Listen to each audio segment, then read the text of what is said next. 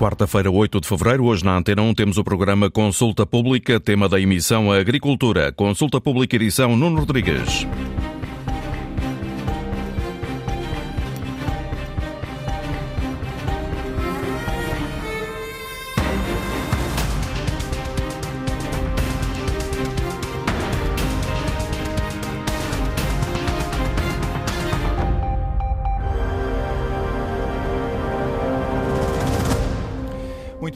Guerra na Ucrânia, as alterações climáticas e a urgência de produzir mais eh, e melhor levantam novos desafios ao setor agrícola em Portugal, na Europa e no mundo.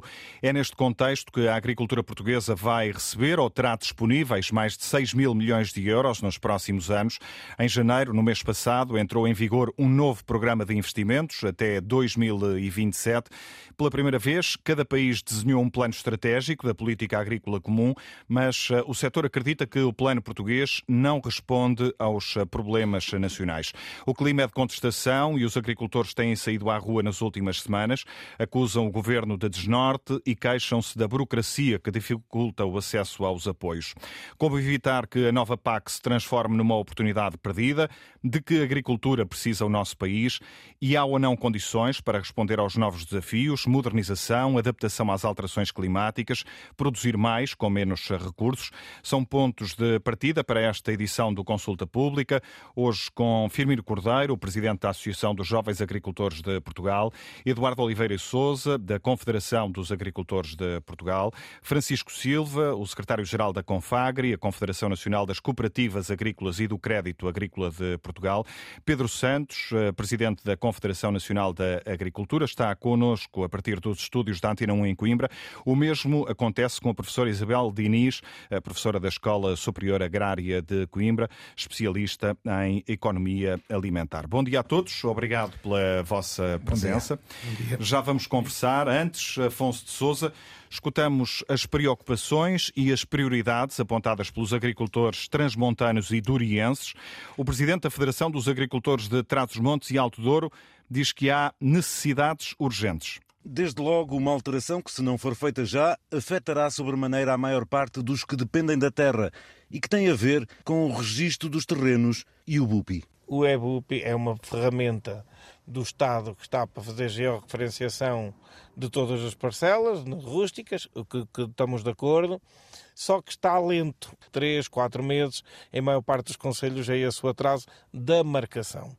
Depois dessa marcação, ainda temos o atraso todo das conservatórias que não têm nem conseguem dar vazão a tanto processo. Por isso, Armando Pacheco pede bom senso ao Ministério para que se mantenham as regras que estavam em vigor até agora. O registro na conservatória estará para ser uma portaria que irá ser gratuito, em princípio, durante esta legislatura, que nos deem este prazo também aos agricultores para poderem fazer a sua legalização dos terrenos. E é das políticas que o Ministério pode alterar ou pode ainda tentar corrigir para que este dinheiro não deixe de ser investido nestas regiões. O presidente da Federação dos Agricultores Transmontanos e Durienses realça esta preocupação diária junto dos agricultores. Permanentemente temos dezenas de técnicos a trabalhar com os agricultores, onde nós sabemos o que está a passar com cada um e o prejuízo para a nossa região e para a nossa agricultura que isso poderá acatar caso isso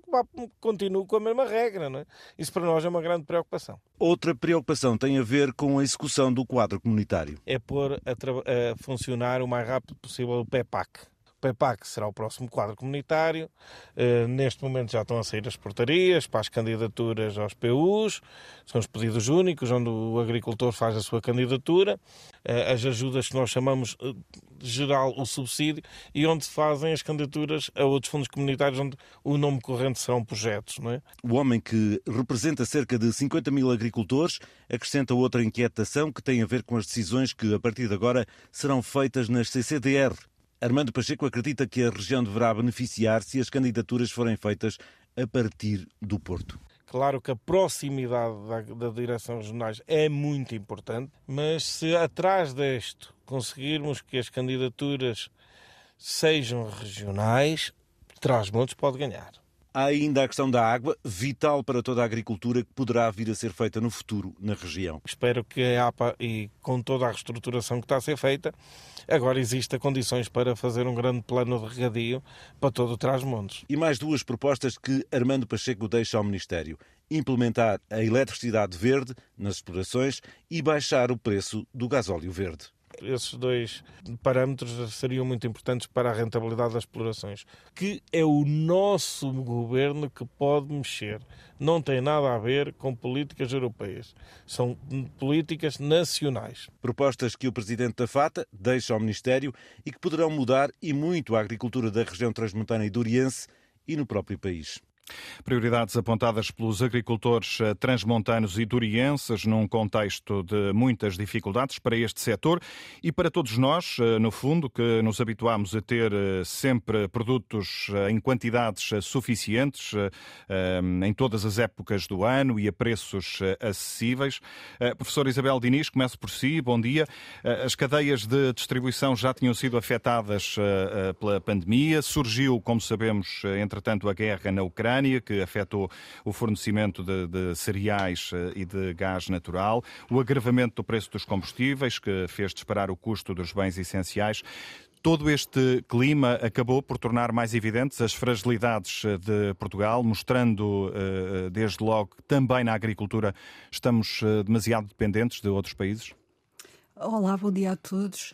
Sim, eu creio que na agricultura, nós, nos bens alimentares em geral, não é? estamos muito dependentes de, das importações e creio também que o rumo que a nossa agricultura tem levado nos últimos tempos não tem sido molde a, a, fortalecer e a dar prioridade àquilo que é produzido no país e a promover a segurança alimentar do próprio país. Não é? Nós temos visto um grande empenho né, em grandes projetos que visam sobretudo produtos para exportação, nomeadamente o azeite, que tem sido um dos mais falados ultimamente, mas outros também, e tem sido um bocadinho negligenciada aquela agricultura capaz de produzir aquilo que nós, aquilo que nós efetivamente comemos. E, portanto, creio que, que é essa questão da nossa segurança e da nossa segurança alimentar é um problema que, que existe e que tem que ser equacionado pela política agrícola nacional, sem dúvida. Eduardo Oliveira Souza, bom dia também. Uh, vivemos uh, tempos uh, difíceis, também no setor da agricultura, subida de preços agravada pela, pela guerra, que fez disparar os custos de produção, crise energética, alterações climáticas, uma necessidade urgente de passarmos eh, a produzir eh, mais, com menos recursos do planeta, eh, e é nesse contexto que surge esta nova PAC. Falaremos dela mais à frente. O que lhe pergunto agora é porque é que neste período tão delicado e ao mesmo tempo de novas oportunidades, os agricultores e o Ministério da Agricultura estão de costas voltadas? Muito bom dia, muito obrigado pelo convite. É um tanto ou quanto difícil de uh, ver o problema relacionado apenas com a questão da guerra ou com os efeitos do, do enfim, que estão a, a surgir no, no setor desde já há algum tempo, como seja a alteração dos preços dos produtos, dos custos de produção, nomeadamente a energia, como foi referido, ou os combustíveis, como há bocadinho também já foi falado. A razão por que os agricultores estão na rua é porque uh, há um acumular uh, já de vários anos de um conjunto de medidas erradas na política que conduz uh, o setor agrícola no, no, seu, no seu todo Uh, e que não é possível continuar uh, a progredir uh, no sentido que essas políticas têm conduzido, nomeadamente o funcionamento do Ministério da Agricultura, sob pena de nós ficarmos sem Ministério da Agricultura. Hum. Estamos a e, falar de quê? De dificuldades no acesso aos apoios, questões apoios, mais estratégicas? Aqui, aqui temos que dividir a questão dos apoios de uma forma mais simples, da seguinte maneira. Tudo o que tem a ver com a política agrícola comum é, é um mecanismo que é complicado, mas é um mecanismo que tem a sua própria autonomia. Uhum. São dinheiros que vêm de Bruxelas, não, não implica qualquer esforço por parte do Ministério do, do Orçamento do Estado com a exceção de uma componente de, de, que o Estado coloca nas ajudas ao investimento, que também estão maioritariamente financiadas pelas ajudas comunitárias, fazem parte do, do pacote da, da financeiro da política agrícola comum, uh, tudo o que sejam medidas de caráter nacional. Essas sim são uh, medidas que têm que ser enquadradas ou em fundos estruturais, uh, PT 2030, PPR, as coisas assim, ou no próprio Orçamento do Estado. Essas, e, e as queixas dos agricultores estão relacionadas com, com as duas, esse, com as duas situações. Numa, pela forma como é gerida. E já vamos falar nisso quando falarmos qualquer coisa sobre o PEPAC, sim, que é um o novo pacote o novo programa de implementação das medidas da política agrícola comum adequadas ao nosso país. E ehm, as outras uh, medidas são de caráter nacional e que dependem de orientações políticas, não apenas do Ministério da Agricultura, mas do Governo em si. E essas medidas uh, não, não são praticamente existentes. Nós temos um fosso eh, comparativamente ao que se passa, por exemplo, com os nossos concorrentes mais próximos, que são os espanhóis, que uh, veem o próprio país, o próprio governo, implementar uh, programas que, de uma forma estrutural, preparam o país para o futuro para fazer face não só ao aumento dos custos de produção, como está a acontecer neste momento, em que os agricultores espanhóis estão a ser ajudados na aquisição de fertilizantes para a campanha que está já em curso, nomeadamente na campanha dos cereais, uh, e os portugueses não têm nem sequer uma palavra sobre, sobre qualquer uh, apoio dessa natureza. Um outro exemplo, por exemplo, uh, a questão eh, das alterações climáticas, que, como é sabido, no sul da Europa e, em particular, na região de Espanha e de Portugal, com uh, secas prolongadas, como aquela que vivemos em 2022, uh, eh, o governo espanhol já decidiu que é preciso olhar para todo o sistema de, de funcionamento uh, da água no país, portanto, para o, para o regime de armazenamento e de gestão das grandes bacias hidrográficas e aprovou um plano de, de 22, mais de 22 mil milhões de euros, dos quais 5 são especificamente dedicados para, para resolver problemas dos agricultores, 5 mil milhões de euros, não é propriamente poucochinho, um, e, em Portugal uh, estamos, por exemplo, a perder uma oportunidade de ouro, que seria vocacionar uma parte do PRR para assuntos dessa natureza. Estes 22 mil milhões de que eu estou a falar não têm nada a ver com o PRR de Espanha. Portanto, além de o PRR de Espanha ter uh, uma vocação também de ajuda significativa ao setor privado, às empresas e também à modernização de algumas coisas relativamente à, à, ao problema da água para a agricultura, agora ainda vai ser reforçado com mais 5 mil milhões, nomeadamente para que venha um pouco mais de água no caudal do Rio Tejo, eh, para minimizar aqueles efeitos que foram ano passado muito falados de pouca água no Tejo durante o verão. Portanto, Isto os significa... protestos eh, que temos assistido nas últimas semanas estão relacionados com questões estão, mais, estão, mais estratégicas? Não, é mais grave. É mais grave porquê? Porque o PEPAC, o tal programa da, da, da agricultura, da, da, política agrícola comum que se inicia agora, está numa. Uh, está completamente atabalhoado. Nós estamos a 15 dias de uh, começarmos as candidaturas, dos agricultores poderem fazer as suas candidaturas e as portarias que regulamentam essas candidaturas não, são ainda, não estão ainda definidas. Já vamos Isto falar é uma situação sobre, sobre da maior gravidade, porque aquele senhor que há pouco de Bragança dizia que possivelmente vai correr melhor por causa da passagem, é exatamente o contrário. As pessoas não estão a perceber a gravidade do assunto uh, e, e isso é que está a motivar um descontentamento perfeitamente Uh, consolidado que vai continuar, como devem saber, já amanhã vai haver uma nova manifestação. Pedro Santos, eh, bom dia também ao Presidente da Confederação Nacional da Agricultura. Uh, o Ministério está sem Secretaria de Estado há mais de um mês, se não me falha a memória. Isto é só uma questão política ou tem consequências uh, práticas, justamente, uh, uh, como sublinhava Eduardo Oliveira e Souza, numa altura em que se inicia a aplicação do, do PEPAC, o Plano Estratégico Nacional da Política Agrícola Comum? Muito bom, muito bom dia a todos. agradecer desde já o, o convite e, assim como também a escolha do tema. Eh, já que falar de agricultura e debater agricultura é bastante importante e nós precisamos ter este espaço a nível da comunicação social eh, e por isso, de facto, eh, agradecer o convite e o tema escolhido. É assim, vamos cá ver. a existência de uma Secretaria de Estado ou de um Ministério da Agricultura forte e atuante junto dos agricultores não é, não é algo de cosmética, é porque de facto ela é, ela é necessária.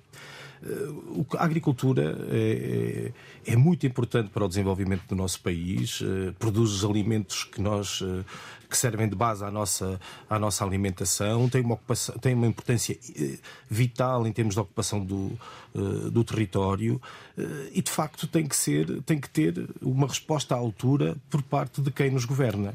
E uma resposta à altura é dar-lhe essa importância também a nível da própria estruturação daquilo que é o, o, o governo e, o, e, os próprios ministérios. A, questão, a, questão que se passa é que não ter, eh, primeiro com o esvaziamento do, da, ou a retirada das florestas eh, que começou nesta, nesta governação para outro Ministério. Depois agora com a questão do encerramento das direções regionais de agricultura, que são o elo fundamental eh, da aplicação, por exemplo, da política agrícola comum, mas não só, de resposta aos problemas dos agricultores, de levantamento dos prejuízos quando há quando há problemas em termos de, de, de catástrofes eh, ou até de, com, com, com, prejuízos causados por animais selvagens. Quer dizer, as direções regionais são de facto eh, muito importantes, que agora também eh, foram extintas. E depois é esta indefinição, sem saber muito bem se há uma Secretaria de Estado ou não, operativa, capaz de dar resposta àquilo que são as necessidades dos dos agricultores. E, isso, isso é, é, é, um dos problemas muito importantes. Mas aquilo que realmente uh, continua a afetar uh, os agricultores e principalmente a agricultura familiar e que, quando introduziu o programa, falou na questão dos novos desafios e do, do, futuro. De facto, nós temos novos desafios, mas continuamos com problemas antigos por resolver, que, na nossa opinião, condicionam tudo aquilo que é o desenvolvimento da atividade agrícola nomeadamente quando falamos naquilo que é o rendimento dos agricultores. Isto já foi aqui aflorado de uma forma mais simplista, mas para nós essa é a questão fundamental. Aquilo que o agricultor recebe pelo, pela sua produção ao final da, da, da campanha uh, raramente chega para compensar todos os custos que ele tem para produzir aquele, aquele alimento. Hum. E, isso... e, o PEPAC tem respostas, por exemplo, para esse problema que acabou de identificar? Não, não? e, esse é, e esse é um dos problemas, é que toda a política agrícola comum uh, ignora uh, este problema. Nós temos um problema de mercado em termos da distribuição do valor ao longo de toda, de toda a fileira. Aquilo que fica na, agricultura, na, na, produção primária, é uma parte muito inferior de, de todo o resto, são cerca de, de, de, de 20%, e aquilo que vimos, quer na PAC, quer depois na transposição da PAC para Portugal com a aplicação do, do PEPAC, é que não há respostas concretas para resolver este problema. Tem, tem memória de algum produto uh, em particular que nos, uh, que nos possa apresentar como, como exemplo? De exemplo de, de que tipo? De, de, quer dizer isto é, a situação é, é, é, generalizada. Nós uh, há a questão do leite o, exemplo, o custo mesmo... de produção de, um, de um produto um, ehm, o valor uh, pelo qual ele uh, sai do produtor e, e depois o preço em que aparece à venda para, para o cliente final. Sim, ehm, por exemplo, nós podemos dar uh, uh, vários exemplos de uh, diferenças entre o, o, custo a que, a que é pago ao produtor e depois o, é que, é, que, o consumidor acaba por pagar. Hum. Os exemplos mais simples que nós podemos dar, até porque não requerem transformação, é aquilo que é consumido em verde. Por exemplo, na questão das, das, das hortícolas. Por exemplo, a cebola. A cebola está a ser, neste momento, comercializada, comercializada no, na, nas grandes superfícies a cerca de 2,70€ o quilo. Ela está a ser paga ao produtor a, a, a um euro, não chega a um euro. Uh, os brócolos, por exemplo, uh, estão a ser pagos a cerca de uh, 3 euros na, uh, pelos consumidores. No, nos produtores estão a ser, aquilo que o produtor recebe é 65 cêntimos por quilo. Hum. Onde, é, é, onde claro, é, que fica essa, essa é diferença? Claro, é claro que nem tudo isto é margem de lucro. Era isso que eu ia explicar. Nem tudo isto há custos aqui de transportes que estão. Mas, mas mesmo assim, quando estamos a falar de diferenças que chegam quase a 5 vezes mais, há algo aqui que não está, que não está, que não está bem e que deve ser, e deve ser reformulado. A diferença acaba por ficar ou nos intermediários ou então na, na, na, na, grande distribuição. E este é um problema que tem que ser atacado de vez hum. e, e, resolvido e que não vai lá apenas com aquela ideia de que o mercado se autorregula e que, e que resolve, porque até agora não resolveu. Então deixe-me aproveitar esse exemplo que deixou para passar a, a palavra a Francisco Silva, o secretário-geral da Confagri, a Confederação Nacional das Cooperativas Agrícolas e do Crédito Agrícola de uh, uh, Portugal. Francisco Silva, o novo PEPAC, o Plano Estratégico da Política Agrícola Comum, negociado com a Comissão Europeia, responde aos problemas do país, desde logo a este que foi identificado agora pelo Presidente da CNA? Bom dia aos colegas do painel, bom dia aos senhores ouvintes. Bem, o PEPAC uh, responde em parte. Uh, mas há uh, problemas sérios com o PEPAC na medida em que ele foi feito, concebido e aprovado numa época diferente da que vivemos atualmente. todo ele foi concebido a partir de 2017, apesar de concluir no ano passado, mas há fatores novos introduzidos na geografia alimentar mundial uh, que uh, alteraram substancialmente os pressupostos. Uh, o PEPAC tem uma lógica muito ambientalista na nossa perspectiva. quando nós entendemos que o PEPAC deve ser mais produtivista. Aqui já foi referido por vários intervenientes que nós precisamos de bens alimentares. Precisamos de bens alimentares de qualidade, precisamos de garantir a nossa segurança alimentar eh, dentro do possível e precisamos de aumentar aquelas produções onde é necessário aumentar e possível aumentar. E, portanto, o PEPAC, eh, na nossa perspectiva, peca por isso. Eh, está fora de tempo. Precisa de ser ajustado, adequado às novas realidades. E isso é um contributo que, naturalmente, nós iremos fazer já na próxima revisão do PEPAC. No que toca ao resto, eh, nós vivemos um momento complexo. Uh, os meus colegas painel já manifestaram os seus pontos de vista.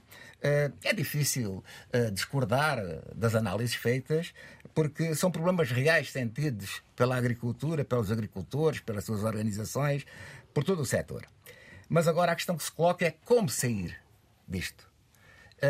na nossa perspectiva, como sair a medida mais imediata é pôr a funcionar já a aplicação do PEPAC a partir do dia 1 de março. Uh, é evidente que, para que isso aconteça, uh, são necessários alguns instrumentos, nomeadamente as faladas portarias. Bem, nós temos vindo a trabalhar, nós todos, as organizações, a trabalhar com o Ministério da Agricultura na elaboração e na concessão das portarias, temos dado os nossos contributos. Temos sentido que tem havido, com, pelo menos da parte da Confagre, com os nossos contributos, alguma melhoria em alguns aspectos relevantes, alguns deles identificados pelo presidente da FATA, nomeadamente a questão dos técnicos, que uh, no princípio, pois não eram considerados como tal a, a sua importância uh, na aplicação uh, de algumas medidas e de alguns programas. isso está conseguido. a questão das CCDRs é uma questão muito polémica. Eh, aqui, na nossa perspectiva, houve uma péssima eh, abordagem eh, comunicativa por, por, parte do governo, não é só uma questão da agricultura, é uma questão de todo o governo, porque passa por outros ministérios. ainda hoje não sabemos o que é que vai acontecer. Uh, Está a falar da questão das direções regionais de, de, Sim, de, de agricultura. Direções regionais via CCDRs, não é? Via CCDRs. Uh, ora bem, uh, esse assunto é um assunto sério, é um assunto que deixa os agricultores muito intranquilos, muito inseguros, na medida em que havia uma habituação de proximidade e agora há a perspectiva, pelo menos criou-se essa ideia, que eles vão perder essa proximidade. Hum. E, portanto, isto tem que ser rapidamente ultrapassado, como tem de ser ultra, rapidamente ultrapassado a questão do secretário de Estado.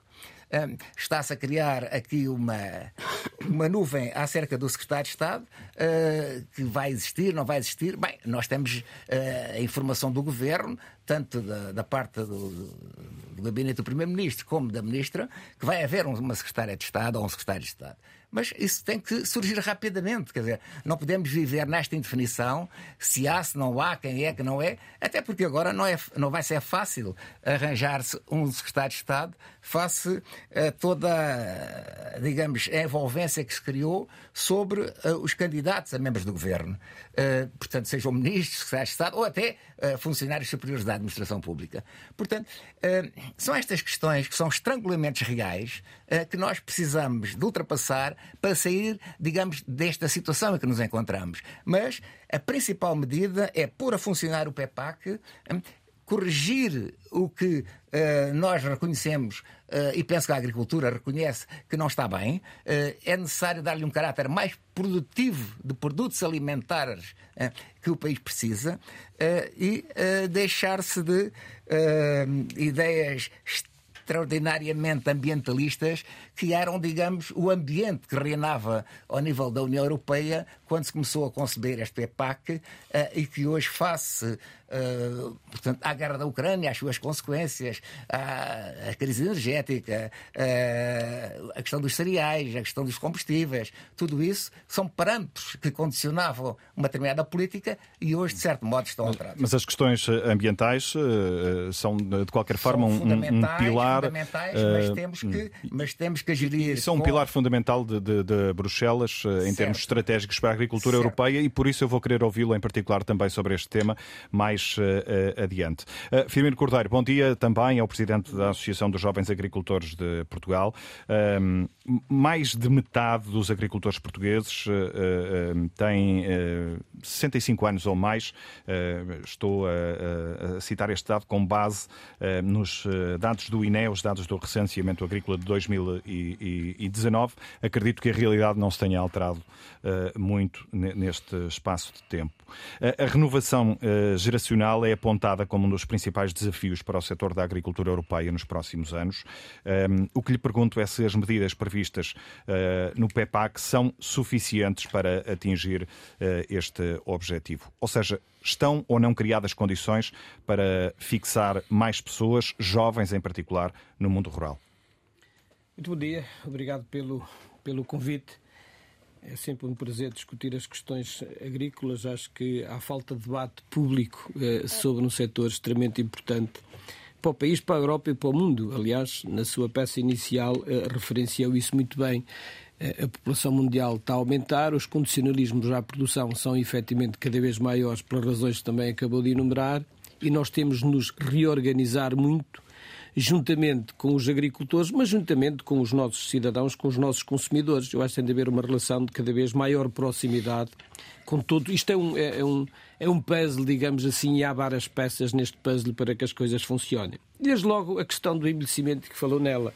Ou seja, 66% dos agricultores portugueses têm mais de 55 anos. E destes, 58% ultrapassam os 105 e 17% os 75 anos. Nós temos uma população agrícola extremamente envelhecida. A população em geral também carece desse problema, mas na agrícola este fenómeno acentua-se mais. Como temos um problema muito grande de rejuvenescimento. Eh, nós somos dos países menos rejuvenescidos a nível do setor agrícola.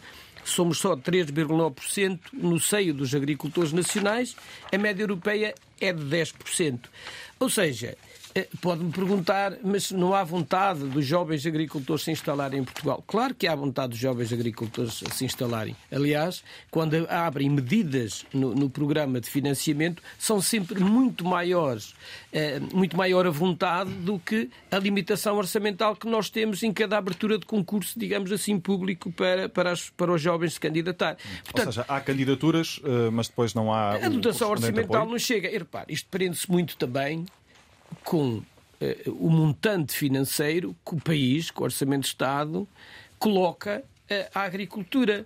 Eh, há pouco tempo, é, é, é, quase é chato falar de secretário de Estado, a gente já tem medo de falar em secretário de Estado, ou neste nome, porque então da agricultura nem se fala, mas um ex-secretário de Estado da Agricultura veio dizer que estes números por vezes falham e há muita deturpação de números em Portugal. Infelizmente ainda acontece isso. Às vezes é preciso limpar bem, ir ao INE para saber de facto é como é que as coisas funcionam. Mas veio dizer que no período de 2011 a 2016 o Estado metia 500 milhões por ano no setor. Portanto, porque nem todas as medidas precisam de um apor do, do próprio Estado-membro.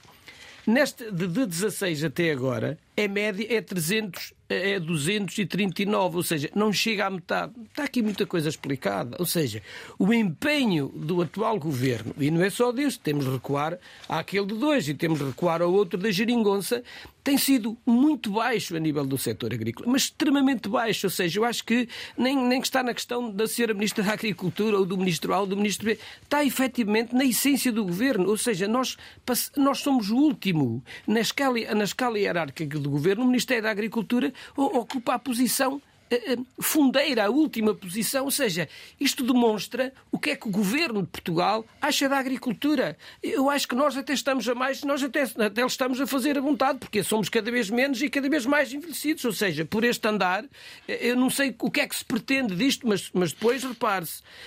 A, a, a, agricultura e as atividades a ela ligadas não produzem só alimentos nós todos os anos, este ano choveu bem, felizmente, está a chover bem no inverno, vamos ver, ainda falta muita coisa, mas com as alterações climatéricas não sabemos como é que vai terminar o ano. Porque nos últimos dois, três anos, esta parte. Eh, concluiu-se com 22 um ano seca terrível, onde é que se não chovesse este ano, nós no próximo ano estávamos com grandes dificuldades de abastecimento público, nem sequer era eh, a questão da agricultura. Ou seja, e nós continuamos com paliativos a colocar às mijinhas, e permite uma expressão, dinheiros para o Plano Nacional de Regadios, onde é que tem forçosamente de haver uma contribuição muito maior do próprio Estado. Espanha está efetivamente a fazer isso ao lado e nós ainda estamos uh, aqui com, com estudos e com, e com mais. Ouça, a Alqueva, que é fundamental, não pode ser só o exemplo e demorou 50, 50 anos a construir. Se nós demoramos mais 50 anos a organizar um plano como deve ser regadia em Portugal, em 50 anos isto vai definhar muito. Vamos continuar a envelhecer muito mais e a rejuvenescer muito menos. Bom, vai ficar a agricultura portuguesa eh, reduzida às manchas do país que efetivamente são extremamente competitivos pelas condições naturais, pelo solo, eh, por algumas barragens já existentes e porque de facto tem, essa, esses handicaps positivos, a dimensão da, da própria propriedade, a questão do clima. Mas o, o nosso país não é efetivamente um país agrícola, muito agrícola. Mas nós temos de o aproveitar e temos mais ou menos sabido aproveitar, mas isto está a definhar bastante porque outro problema que se coloca de âmbito nacional, extremamente preocupante, é, é a desertificação. Para além do envelhecimento, da falta de, de rejuvenescimento, de uma parte do país está a definhar. Estamos a ficar e mais. Este, este novo PEPAC uh, cria ou não condições para fixar mais pessoas jovens em particular, Sabe que nessas regiões? Uma coisa é o que a União Europeia define como chapéu, digamos assim, para todos os países. E outra coisa são as políticas que o próprio país defende. Vamos lá ver, mas nós somos bons a desenhar políticas. Não, não tenho dúvida nenhuma. Agora, somos maus a colocar dotação orçamental nas medidas. Exageramos no número de medidas, porque é uma coisa que não tem explicação. Mas depois, a colocar efetivamente meios financeiros, quer da União Europeia, esses temos acesso a eles, obviamente, mas só temos acesso quando colocarmos a componente nacional, como eu acabei de explicar há pouco tempo. Portanto, o que eu quero dizer com isto é, é, é que a perspectiva do governo para a instalação de novos jovens agricultores fica muito aquém eh, daquilo que nós achamos que é fundamental. Hum. Mas esse é um, pilar, é um dos pilares apontados por Bruxelas. Por aquilo que nós, aquilo, aquilo que nós efetivamente precisamos é que se instalem pelo menos mil jovens agricultores por ano para ver se conseguimos aliviar esta taxa tão baixa de jovens. Uma, uma atividade, seja ela qual for, que não é rejuvenescida, tem tendência a definhar. E este é um grande problema. E nós não podemos instalar só jovens agricultores. Onde é que estão as agriculturas competitivas? Nós temos de ir às diferentes regiões do país, com medidas diferentes, com apoios substancialmente diferentes. Eh, várias regiões implica necessariamente diferentes medidas de política. Algumas podem ser, podem ter um chapéu nacional, mas depois têm de, têm de existir fórmulas, digamos assim, de apoiar as agriculturas mais débeis deste país, porque elas, se não produzem quantidade, produzem efetivamente qualidade e nós temos de valorizar essa qualidade desses mesmos territórios, os DOPs, os IGP, ou seja, nós temos de valorizar aquilo que temos, porque há clientela, se não há em Portugal, infelizmente, porque os problemas não chegam só aos agricultores, chegam no fundo à sociedade civil, porque o nosso Estado não coloca meios suficientes para apoiar a população deixe no geral. Deixe-me ouvir de novo a professora Isabel Diniz. A, professora, a profissão de, de agricultor eh, está, como percebemos, até pelos eh, dados que já foram aqui apresentados, eh, envelhecida. Ehm, se não se inverter esta tendência, vamos ter no futuro, em, em teoria, menos agricultores, menos produção, mais regiões desertificadas, ou seja, tudo o que não queremos. Sim, sim, naturalmente, mas eu creio que o, problema do envelhecimento não é só da agricultura, não é? O país está todo envelhecido, infelizmente, e, e se não fosse o apoio que, da imigração, se calhar nós, a nossa capacidade produtiva em vários setores estava comprometida. Claro que isso é bastante mais visível no setor agrícola mas penso que não é o PEPAC que pode resolver a situação, até porque nós sabemos que a taxa de mortalidade do, dos, dos projetos de jovem agricultor é bastante elevada, o que significa que o problema não está só no financiamento, mas o problema também há de estar depois a, a jusante desse financiamento. Eu creio que a, a, a visão a visão geral que existe sobre a profissão de agricultor é uma visão negativa. Nós ainda, ainda bebemos um pouco aquilo que nos ficou dos nossos avós, não é? Todos nós, a maior, a maior, parte de nós, pelo menos, tem, tem alguma ligação ao mundo rural. Muitos de nós somos descendentes de agricultores e de camponeses e, portanto, existe ainda essa visão na sociedade portuguesa de que, de que a atividade de agricultor é dura, é mal remunerada, é pouco limpa, é conservadora e, na verdade, a agricultura hoje é um setor bastante diferente daquilo que era há 30 ou 40 anos atrás. Portanto, é um setor é um setor onde existe inovação, é um setor que exige muito conhecimento científico para ter sucesso, mas creio que isso não passa, por exemplo, nos bancos das nossas escolas. Não é? Nas nossas escolas há sempre a transmissão dessa ideia de que o setor agrícola é um setor empobrecido, é um setor conservador, é um setor com pouco futuro e penso que se calhar terá que ser um trabalho bastante mais geral do que propriamente apenas a questão de conceber medidas no PEPAC vocacionadas para os jovens agricultores. Penso que é um problema de fundo mas quando elas não são boas. Eduardo Oliveira Souza, uh, reparei que estava a fazer uh, vários sinais de concordância à medida uh, que a professora Isabel eu, Diniz ia falando. Eu apreciei particularmente esta intervenção da professora Isabel Diniz, que tocou aqui em três ou quatro assuntos que me parecem, de facto, ela fazer uma radiografia e eu gostava de, de, de, complementar um pouco o que ela acabou de dizer em alguns setores e depois também comentar um bocadinho aquilo que foi dito anteriormente porque me parece que é, era bom aprofundar algumas matérias. Mas uh, uh, a sua professora Isabel Diniz fez referência ao acompanhamento dos projetos, utilizou inclusivamente morte precoce dos projetos, não é dos jovens, é, é dos projetos dos jovens agricultores. E essa é uma das grandes lacunas que, tem, que está identificado e que nós temos sucessivamente alertado o Ministério para isso, é que não se faz uma radiografia, um exame ao que é que aconteceu aos milhares de agricultores que nos últimos programas de apoio ao investimento para os jovens agricultores aconteceu no país e porque é que eles uh, sucumbiram, os projetos. Alguns eh, sobreviveram e continuam e estão no terreno, mas eu arriscaria que é que outros dizer, fracassaram? A maioria, talvez, fracassou. E o modelo de apoio é o mesmo. O porquê, nós não sabemos, não há ninguém a estudar isso mas já devia estar a ser uh, de, muito bem estudado. Aliás, os, os, próprios números do resultado do Programa de Investimentos na Agricultura, de apoio aos investimentos na agricultura, no Programa de Desenvolvimento Rural, que acabou em janeiro e que agora em dezembro e que agora está naquele período complementar para se poderem uh, terminar alguns uh, projetos que deveriam estar pendentes, é, é das piores de, do conjunto do, do, do setor dos investimentos na agricultura. Não chega sequer a 50%. Portanto, houve 328 milhões disponíveis para ajudar os jovens agricultores e os agricultores, não, os jovens agricultores, hum, ou porque não tiveram as candidaturas aprovadas, ou porque as candidaturas uh, estão ainda uh, por ser executadas, ou porque estão por ser pagas, ou porque isto, ou porque aquilo, ou porque aquilo outro, não chega a 50% do valor que estava disponível. E, portanto, há aqui um desperdício, por um lado. E, por outro lado, pode não haver uma adequação. Ou seja, os agricultores querem fazer uma coisa, mas o, o, governo, eventualmente, ou quem avaliza os projetos, não quer que seja assim, quer que seja assado, e já para não entrar na complexidade burocrática que é para um jovem agricultor se instalar, falta de acesso a capital, as licenças que tem que obter misturadas entre ministérios que não se entendem e que têm visões diferentes e tudo isso. E isto leva-me uh, identificar um outro assunto que a professora Isabel Diniz identificou, que é a imagem que os agricultores têm na sociedade em geral. A sociedade hoje em dia tem uma visão negativa do, da agricultura por motivos errados, por falta de conhecimento de algumas matérias. Os mitos que estão instalados, os mitos à volta do abacate, os mitos à volta da fertilização, os mitos à volta da utilização de produtos fitossanitários que, eh, vulgarmente chamados pesticidas, têm sempre uma conotação negativa, quando eles, no fundo, são a nossa salvaguarda em termos de segurança alimentar.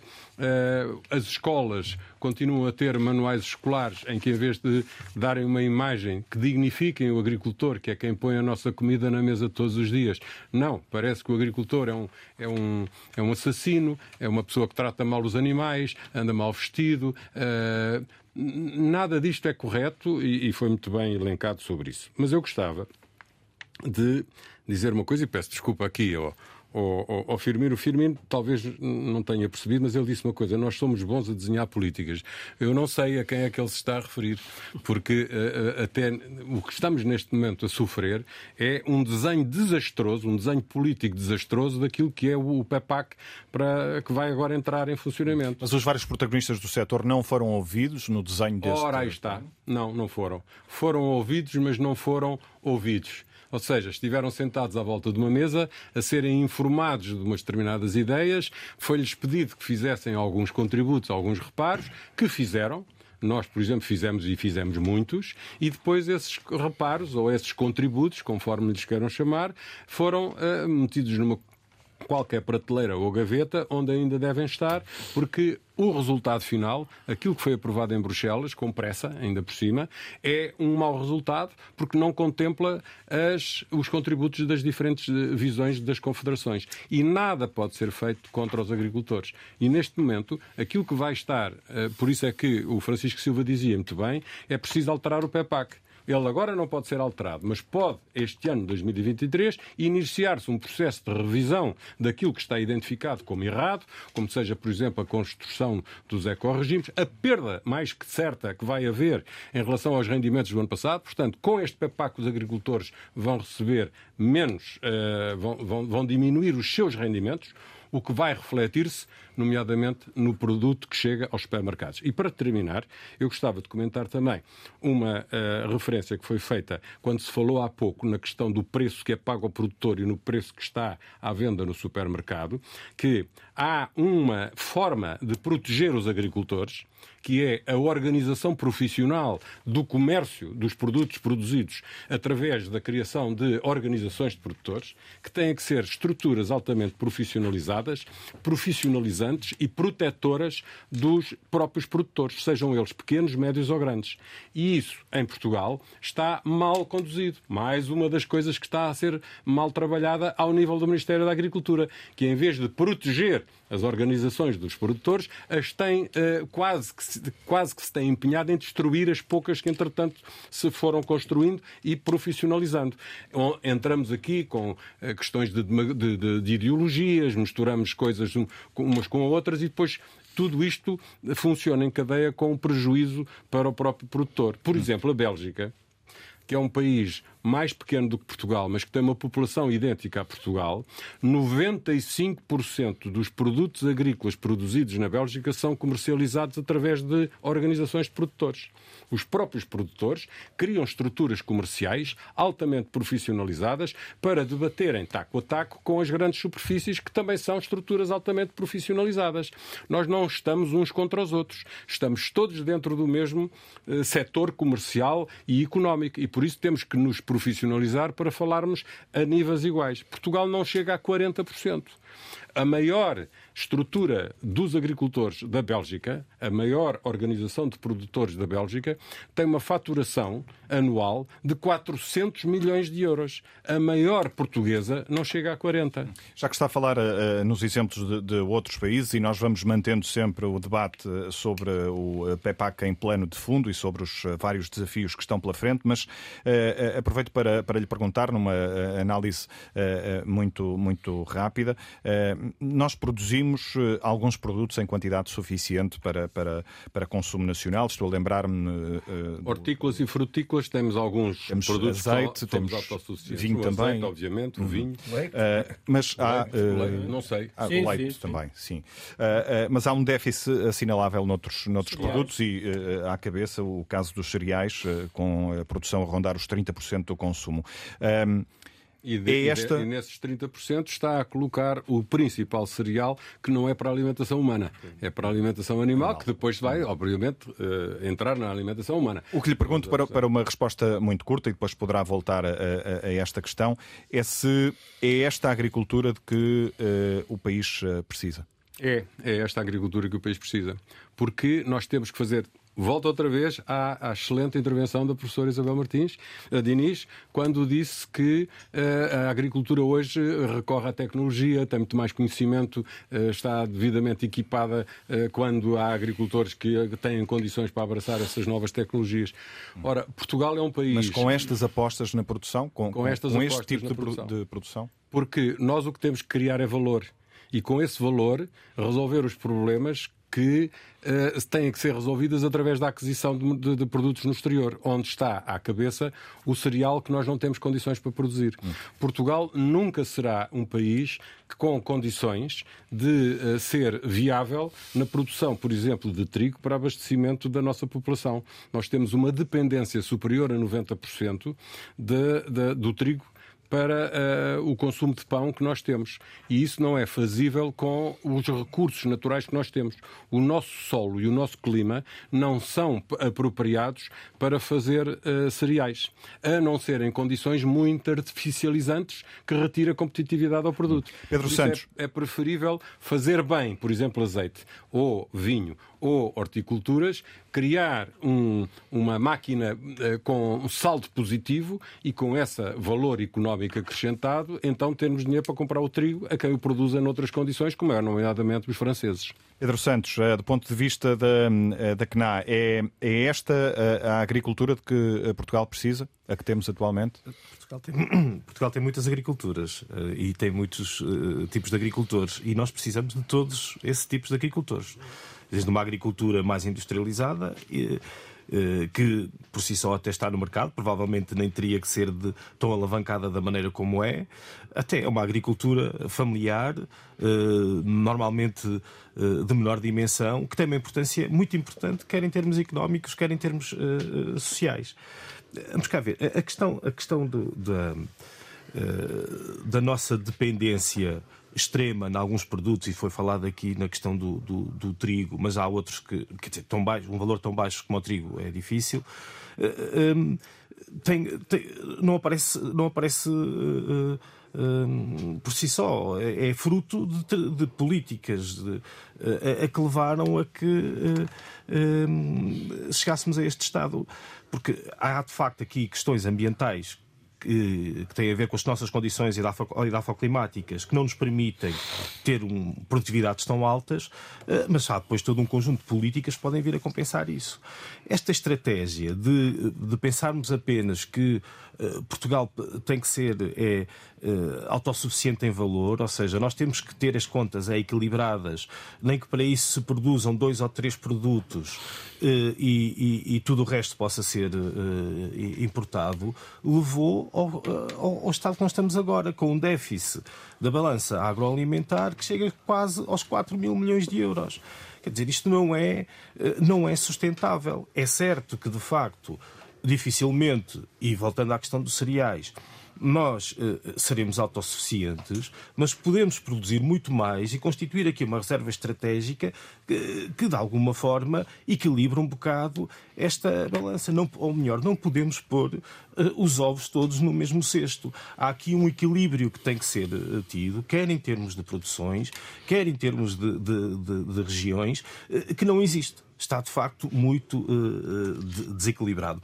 Por isso, quando me pergunta se é esta a agricultura, sim, nós precisamos de todas estas uh, uh, agriculturas e precisamos depois de centrar as nossas políticas de apoio e desenvolvimento naqueles que mais precisam. E aqueles que mais precisam são de facto os pequenos e médios agricultores e a, a agricultura familiar. Mas se, se, me permite aqui muito rapidamente. Os jovens, Pedro. Sim, e os jovens agricultores. Eles, e eu não sou contra a produção de cereais, nada disso, hein? pelo contrário. sim, eu, eu, sei que não, mas de facto nós temos que manter aqui algum equilíbrio entre, entre as produções. Mas só aqui dizer algumas questões. Em relação ao plano de regadios, que já aqui foi falado, o plano já existe nós já temos, já tivemos, eu não sei quantos planos com o anúncio de outros tantos milhões, eh, que depois acaba sempre por ser sempre o mesmo, tirando uma, um ou outro aspecto, entra aqui mais uma barragem, é sempre a mesma coisa. Sempre os mesmos eh, milhões. Sempre os mesmos milhões, sempre os mesmos anúncios, e, e, e, o que falta aqui de facto é execução. Não, não há aqui. Eh, é de facto execução. E, é, e essa não execução vem, é resultado de uma suborçamentação crónica que existe no Ministério da Agricultura, eh, eh, que já aqui foi falada, mas não se reporta só a isto, quer dizer, no período da Troika, uma das primeiras medidas que foi feita foi um corte eh, de quase 50% daquilo que era o valor da comparticipação nacional do, do PRODER à altura, que depois resulta nisto, que é há suborçamentação, ou mesmo quando há orçamentação de, em termos de orçamento de Estado das medidas, elas depois não são não, não, são, não são executadas. Quer dizer, nos últimos seis anos, a subexecução de verbas do Ministério da Agricultura equivale a um ano inteiro. É como se tivesse, é como Portugal tivesse um ano inteiro sem gastar um único tostão uh, uh, uh, na agricultura. E isso depois tem impactos. tem impactos nisto, na não execução, por exemplo, do Plano Nacional de Radios, que é fundamental. Tem impactos, por exemplo, um outro exemplo que eu posso aqui dar, que é a medida da eletricidade verde, que é uma ajuda que existe que já foi falada logo até na intervenção inicial. Ela foi decidida pela Assembleia da República em 2021, antes das férias, o, ainda o governo sem, sem, sem maioria absoluta. Eh, o governo só implementa esta medida quase um ano depois, em julho de 2022. O pagamento que é feito, o primeiro pagamento, chega em outubro às contas dos agricultores em outubro de 2022. Eh, e chega mal, que chega uh, uh, que, que o que nos foi dito era com efeitos retroativos e não pagaram sequer o primeiro trimestre. É este tipo de coisas que depois criam-se expectativas nos agricultores, anunciam-se milhões, anunciam-se medidas e não se traduzem em apoios de facto para os agricultores num ano que foi terrível e, muito complicado, como nós todos sabemos. Depois, em termos de, da questão da, da organização da produção. A organização da produção é de facto fundamental para, de alguma forma, tentar aqui equilibrar a balança da negociação. A questão é que nós o que vemos é que isso só não chega, porque eh, se olharmos para o setor do leite, se há setor que em Portugal está organizado e se organizou, foi o setor do leite, e eles têm sempre muita dificuldade em negociar preços e, e os preços continuam sempre muito em baixa, porque depois acabam por ser chamariz para outros produtos que são eh, vendidos. Ou seja, há um preço ao consumidor que é baixo, que ele agora até teve alguma atualização também por via daquilo que são o aumento dos custos de fatores de produção, que serve para chamar os consumidores para outro, outro tipo, para a compra também de outro tipo de produtos. Por isso, só quando falamos nesta questão, a Organização de Produtores não chega, por exemplo, e quando, já aqui foi falado com várias comparações com a Espanha, eh, em Espanha tem uma lei que proíbe a venda uh, com prejuízo em toda a fileira. É proibido vender, vender uh, em toda a fileira e tem mecanismos concretos de, de controle. em Portugal esses mecanismos não, não, não existem. Depois, na questão do. entrando mais na questão do, do PEPAC, nós, e aquilo que também já aqui foi referido, em termos da não discussão e, da, e de como é que as coisas estão. Houve aqui uma, uma pressa, de facto o, o, o, termo é este, houve uma pressa muito grande de, de parecer bem a ser o, o, primeiro a entregar, o, ou dos primeiros, estar logo no grupo da frente a entregar um plano estratégico. E, e, e nós estamos a pagar isso agora. Eh, a discussão não foi bem feita, as coisas não foram bem conduzidas e agora, quando é preciso implementá-lo, é que vem ao de cima todos os problemas que, que estamos a identificar e por isso é que é quase impossível uh, não, não alterar algumas coisas já para o futuro e algumas outras têm que ser derrogadas em termos da sua aplicação porque é impossível, é impossível de facto aplicá-lo. Se não tivéssemos tido essa pressa, e não havia problema nenhum, se calhar tínhamos poupado tempo agora e as coisas agora tinham sido muito diferentes. Mas o, o, nosso maior problema com o PEPAC é, de facto, o que lá está. E é a política que lá está. E uh, também já aqui foi referido que uh, a grande maioria dos agricultores vai ter perdas de rendimentos e uh, essas perdas de rendimentos vão, não é só, ou melhor, perdas de, ajudas que depois traduzem em perdas de rendimentos e que para continuar a receber essas ajudas vão ter exigências muito maiores, um emaranhado burocrático tremendo que vemos de difícil aplicação. E depois há coisas que nem sequer têm explicação eh, porque às vezes nós podemos não concordar com uma, com uma certa medida, mas vemos que há um rumo estratégico, há algo que se percebe. Mas quando, por exemplo, o maior corte do, do, do PEPAC está nas explorações com menos de um hectare, que vão perder 50% do valor da ajuda, quer dizer, ninguém percebe qual é, é a estratégia que está por de facto detrás disto.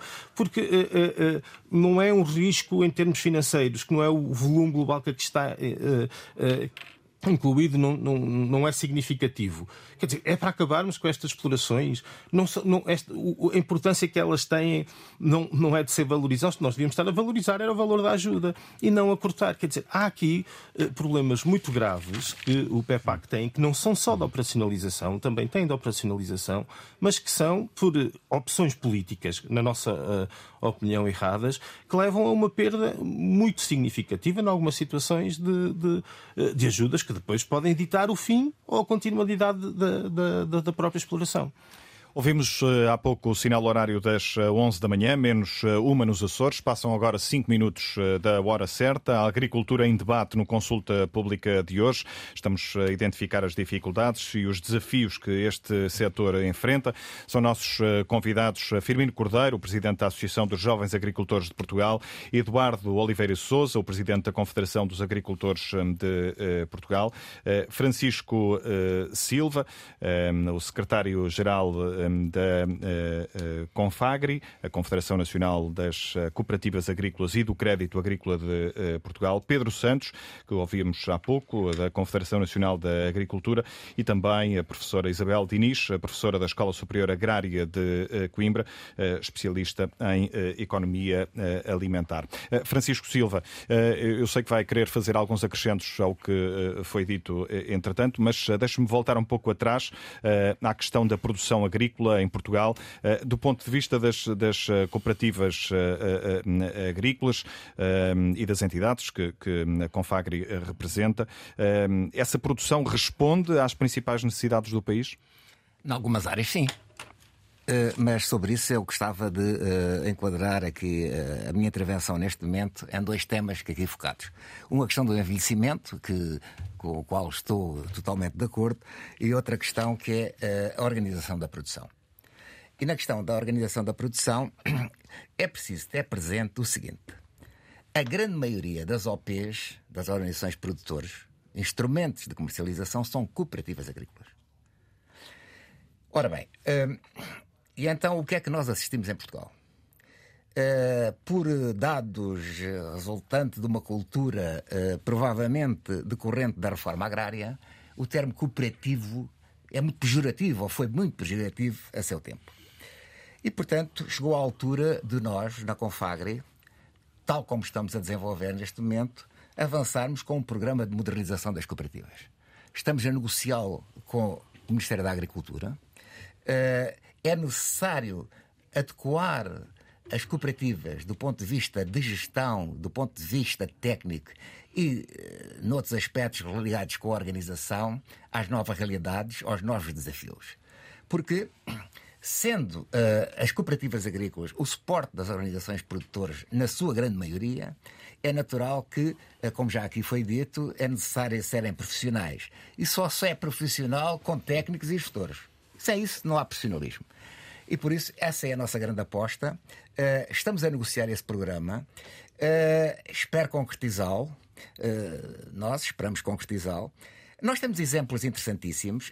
citava aqui um exemplo da Cooperativa Agrícola de Arcos de Valdevez, que fez um convênio com a Câmara Municipal e que está fornecendo produtos locais, nomeadamente quando nas escolas do Conselho há uma refeição diária de carne, é, é a carne cachena que é fornecida aos, aos, alunos.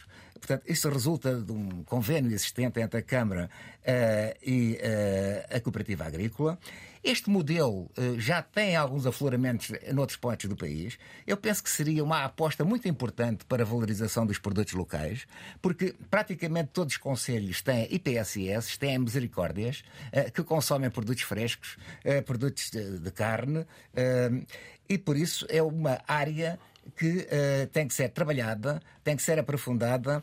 Uh, e aqui vejo que, de facto, o PEPAC podia ser uh, mais exigente, mais contemplativo, mais apoiador desta situação. Portanto, nós temos, estamos a ter uma grande aposta neste programa de modernização, porque sentimos exatamente isso. Há dezenas de anos que o setor cooperativo não é apoiado em Portugal. E o setor cooperativo hoje uh, tem peso significativo em muitas produções. Uh, no vinho, nas frutas, no leite, uh, no azeite. e, portanto, nós temos que de facto encontrar, e também noutras áreas, nos cereais, isso depende das regiões do país, e portanto nós temos que modernizar o setor. E dos governos praticamente nos últimos 20 anos, nenhum governo se interessou por isto. Uh, e agora estamos a tentar sensibilizar o governo e até à data uh, temos encontrado alguma receptividade na, na agricultura para esta situação. Quando foi da concessão do PEPAC, uh, este é um déficit que nós identificamos no PEPAC. Sempre defendemos uma medida específica para isso. Não tem. Eh, sempre houve uma, eh, portanto, uma lógica de, inclusivamente, para as organizações de produtores que têm determinados parâmetros que é necessário cumprir, eh, pois também aí só se dificultou a situação. Portanto, há, digamos, uma visão muito afunilada dos circuitos comerciais em Portugal. ultimamente criou-se um observatório dos preços. Esse observatório é importante para identificar a distribuição das mais-valias ao longo da cadeia agroalimentar, também o papel uh, das grandes superfícies, os custos na produção, uh, porque o grande problema que há atualmente, aqui identificado, é a subida brutal que algumas componentes, fatores de custo, têm tido nos últimos tempos e, portanto, o agricultor é esmagado com essa situação. Portanto, esta história de conhecimento exato é, como passa, se passa noutros países, por exemplo, em França, da evolução é, da comercialização ao longo da cadeia, da capacidade negocial dos agricultores, isso só se faz com concentração do produto para negociar com as grandes superfícies. E depois também o papel das grandes superfícies, que têm um papel notável que é a interface com o consumidor, mas também têm, por vezes, políticas agressivas políticas agressivas em relação à produção, uh, de esmagamento, uh, portanto, do, fornecimento dos produtos, uh, através de baixas de preços, de mecanismos comerciais utilizados, alguns deles não consentâneos com a legislação em vigor, e aqui também é uma falha do nosso país, não vale a pena fazer leis se depois não fiscaliza a aplicação da lei. E, portanto, eh, este é um aspecto que consideramos relevante, é a questão dos circuitos comerciais, eh, o controle também eh, de uma maior informação sobre as importações e sobre as exportações. Uh, o país, de certo modo, não tem aquela informação que devia ter nestas áreas e tudo isto é importante. Claro que, naturalmente, uh, a tónica vai sempre para a produção, mas uh, a produção tem que ser acompanhada de circuitos que possam escoar o que é produzido, colocar nos consumidores aquilo que é produzido, colocar nos, nos consumidores internos externos. E, portanto, tudo isto é necessário olhar uh, numa lógica moderna, digamos assim, para a agricultura, porque antigamente a agricultura era produzir, produzir, produzir. Agora é produzir mais uma série de coisas, com qualidade, com respeito ao ambiente, uh, uh, com garantia da qualidade dos produtos, etc, etc. Portanto, tudo isto tem de ser equacionado uh, e notamos que muitas vezes há falhas na administração no equacionar destas questões. Portanto, eh, como digo, eh, a questão do, desse programa, nós atribuímos a esse programa uma grande importância. Eh, vamos ver o resultado. Estamos a negociar com o Ministério sobre essa, esse desenvolvimento e essa concessão. Esse certamente poderá ser uma medida estruturante para o setor agrícola em Portugal. Teremos a oportunidade no futuro de fazer uma, uma avaliação aos uh, resultados dessa negociação e ao programa propriamente uh, uh, dito. Uma nota de esclarecimento. temos falado muito do PEPAC ao longo deste debate, do consulta pública de hoje. para quem está menos familiarizado com estas questões, estamos a falar do Plano Estratégico da Política Agrícola Comum. É um novo programa de investimentos até 2027 que disponibiliza mais de 6 mil milhões de euros nestes anos a Portugal. Firmino Cordeiro, sem prejuízo do que queira acrescentar em relação ao que tem sido dito, vou retomar uma vez mais a questão da produção agrícola e para tentar perceber se, do ponto de vista dos jovens agricultores de Portugal, essa produção está alinhada ou não com as necessidades do país ou se este é um tema que não justifica grande reflexão.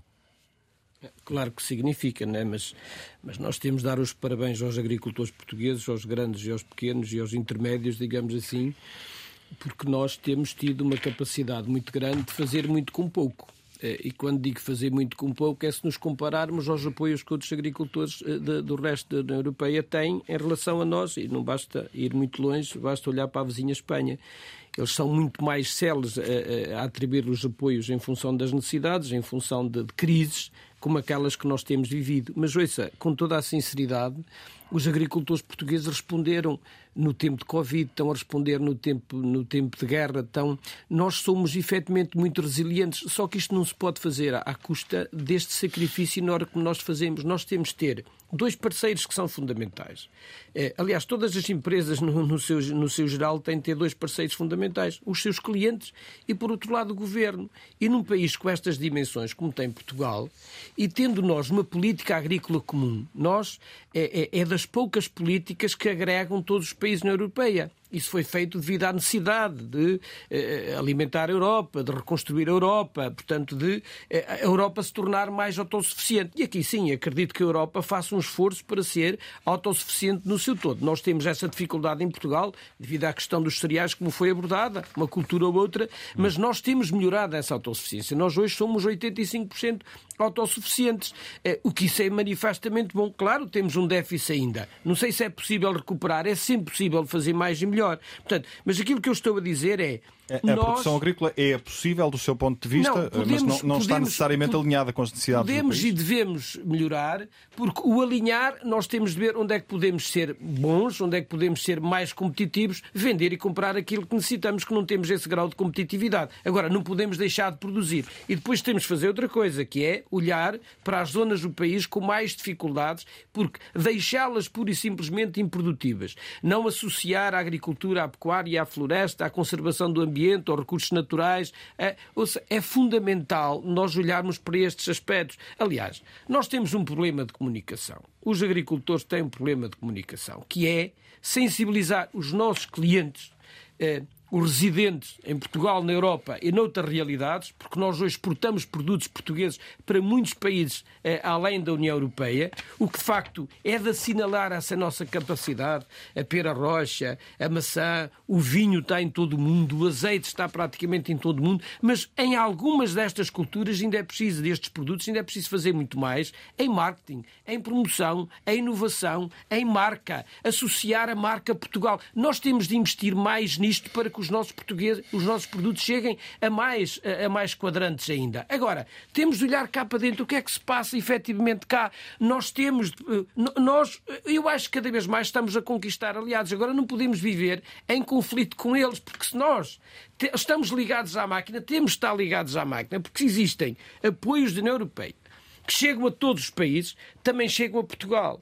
E nós, em Portugal, temos de ter políticas que se associem às da União Europeia, por forma a que nós possamos aproveitar estes, estes fundos. Quando eu digo que nós somos bons de oratória, oh, oh, oh, Presidente, com toda a sinceridade, de oratória, e os nossos políticos são bons nisso. Só que depois a prática, a execução, a discussão com o setor deixa muito a desejar. E nós queremos que os nossos, eh, os nossos ouvintes, a nossa sociedade civil entenda porque é que nós estamos efetivamente confrontados com esta realidade, esta falta de discussão com, com a tutela, esta indiferença do governo em relação a um setor que é crucial para o país e para a Europa e para o mundo cada vez mais, isto deixa-nos.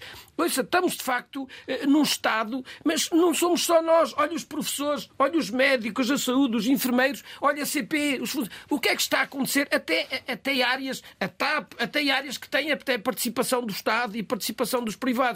Há uma mescla aqui de confusão neste país que tem de ser organizada e não sei se vale a pena pensar, parar para pensar algum tempo. Estes senhores dizem, bem, nós temos de redefinir isto porque temos uma população que é resiliente, que de facto vamos à luta, eh, que somos, eh, eh, que somos resilientes. Essa capacidade é enorme. Portanto, não apoiar gente que se esforça, gente que contra tudo e contra todos luta e tenta sobreviver, porque deixar uma atividade agrícola numa exploração que haja um investimento de meio milhão, 300 mil, 400 mil, e não é preciso ser grande exploração para ter 100 mil euros de investimento. Abandonar isto, muitas das vezes com créditos ou banco, é difícil. A gente fecha um escritório e abre um novo com uma nova atividade com facilidade, numa cidade, num centro urbano, seja no que for. Deixar isto é impossível. Portanto, nós, nós estamos lá. Isto é quase como como o ovo e como a galinha e como o bacon. O porco morreu, nós estamos lá enterrados no setor. A galinha põe o ovo e põe-se ao fresco. Portanto, o que temos aqui é de olhar para um setor que é crucial ao país,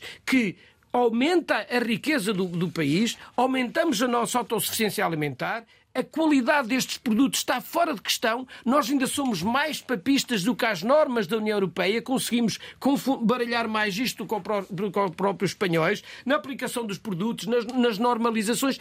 Mas nós estamos de acordo. Nós temos, de facto, de cumprir as regras. Mas, por favor, ajudem-nos a cumpri-las. Não mandem atrás de nós como fôssemos os malfeitores. E nós sentimos isso. Isto leva ao quê? E como o Pedro há bocado dizia da CNA, ouça, nós temos mais, na nossa população agrícola, mais de 80 e tal por cento dos agricultores são pequenos e médios agricultores. Esta gente, se não é apoiada, está a definhar. É envelhecida, a tendência é falecer, é a lei da vida. Portanto, eh, no ar rejuvenescimento, isto tudo, de, de, de, ficamos cada vez mais fragilizados. E depois a nossa sociedade não entende como somos tão pequenos do litoral ao interior e falamos aqui de uma coisa, de uma aberração, de uma diferença enorme. E, e, e efetivamente existe esta diferença. Mas por Porquê? Os nossos governantes despejam dinheiro em muitas realidades para recuperarmos o nosso interior. Onde é que está essa recuperação? Nós não a vemos. Então, neste setor que é estratégico, isso não acontece. Portanto, eu acho que há que trabalhar com as entidades locais e com aqueles que estão todos os dias no setor e, na, e, e nestas regiões. E o setor agrícola tem aqui um papel fundamental. Não se faz só com a agricultura. É, é, é evidente que não. Mas os agricultores, a agricultura é, é, é, é no fundo, a coluna dorsal deste desenvolvimento rural e deste desenvolvimento dos territórios, e isso não tem acontecido em Portugal. Professora Isabel Diniz, uh, uh, retomando uh, aqui esta linha de raciocínio relacionada com a produção agrícola em Portugal, do ponto de vista da academia, de quem olha com particular atenção para este setor, ela responde às principais necessidades do país, Vale a pena refletir nesta altura sobre este tema, eh, depois de eh, tudo o que ficámos eh, a conhecer, desta nova realidade criada desde logo pelo, contexto de, guerra na Ucrânia? Enfim, eh, a agricultura é, um, é uma atividade económica e, como tal, os agricultores reagem a incentivos económicos, não é? que sejam eles o preço do mercado, sejam eles os apoios que eventualmente o Estado lhes pode dar. Não, não, não, não creio que nós tenhamos a possibilidade de produzir tudo aquilo que consumimos e, portanto, há de haver sempre alguma desarticulação entre a produção e, e, o consumo e as necessidades do país. O que me parece é que em setores estratégicos é importante que nós tenhamos um mínimo de capacidade de, de autoabastecimento. E, por exemplo, o caso dos cereais, que é um caso paradigmático, não é? Os cereais são, se calhar, a, a produção em termos alimentares mais importante no mundo inteiro. Uh, tem que haver alguma estratégia, se não de aumentar a produção, porque, como já foi aqui dito e bem, o país não tem condições edafoclimáticas para produzir cereais na maior parte do território. Existem bolsas ah, no, no, país onde essa produção é viável e é competitiva, mas de uma forma geral isso não acontece. Mas eventualmente será preciso incentivar estratégias, incentivar, e quando eu digo incentivar é a diferentes níveis, não só apoiando os produtores, mas também apoiando a investigação nessas alternativas porque a nossa dependência dos cereais pode ser colmatada de duas maneiras, não é? Uma maneira é produzirmos mais, outra maneira é consumirmos menos. E, portanto, existem hoje em dia, se calhar, produtos que podem substituir os cereais, por exemplo, na alimentação dos animais e até na própria produção de pão.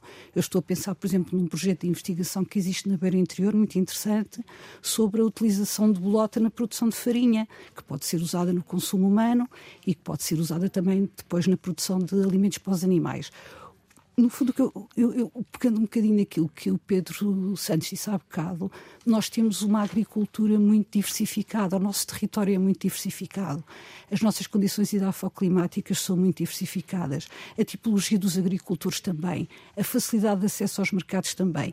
E, portanto, eu acho que não pode haver uma estratégia única, uma estratégia média para o país todo, mas que terá que haver uma uma regionalização de estratégias que responda às necessidades que são diferentes ao longo do território, mas também uma diversificação nas estratégias que responda às diferentes tipologias dos agricultores.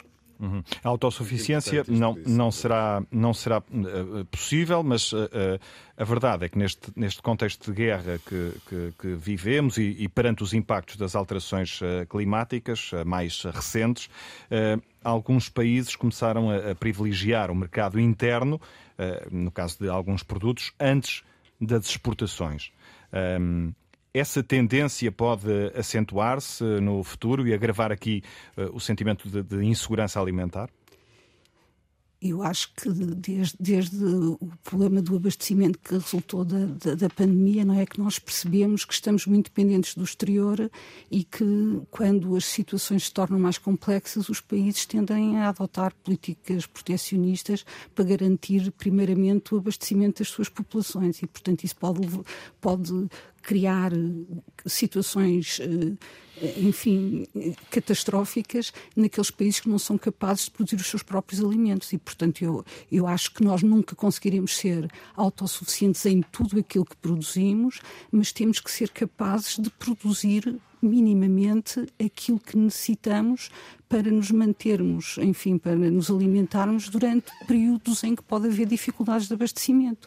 Mas acho que enfim, por exemplo, a procura de variedades ou retomar variedades de cereais que foram usadas no passado e que estão adaptadas a condições de produção mais, mais agrestes, por exemplo, podem ser vias também para, para diminuir de alguma maneira essa nossa dependência de, de, de, essa nossa dependência externa relativamente aos cereais.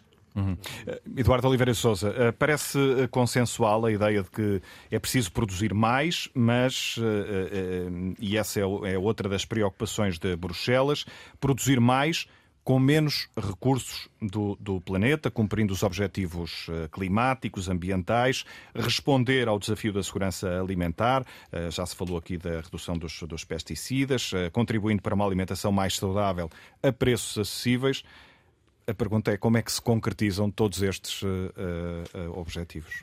Esse é um caminho que já vem sendo uh, percorrido pelo setor agrícola no seu todo desde há vários anos.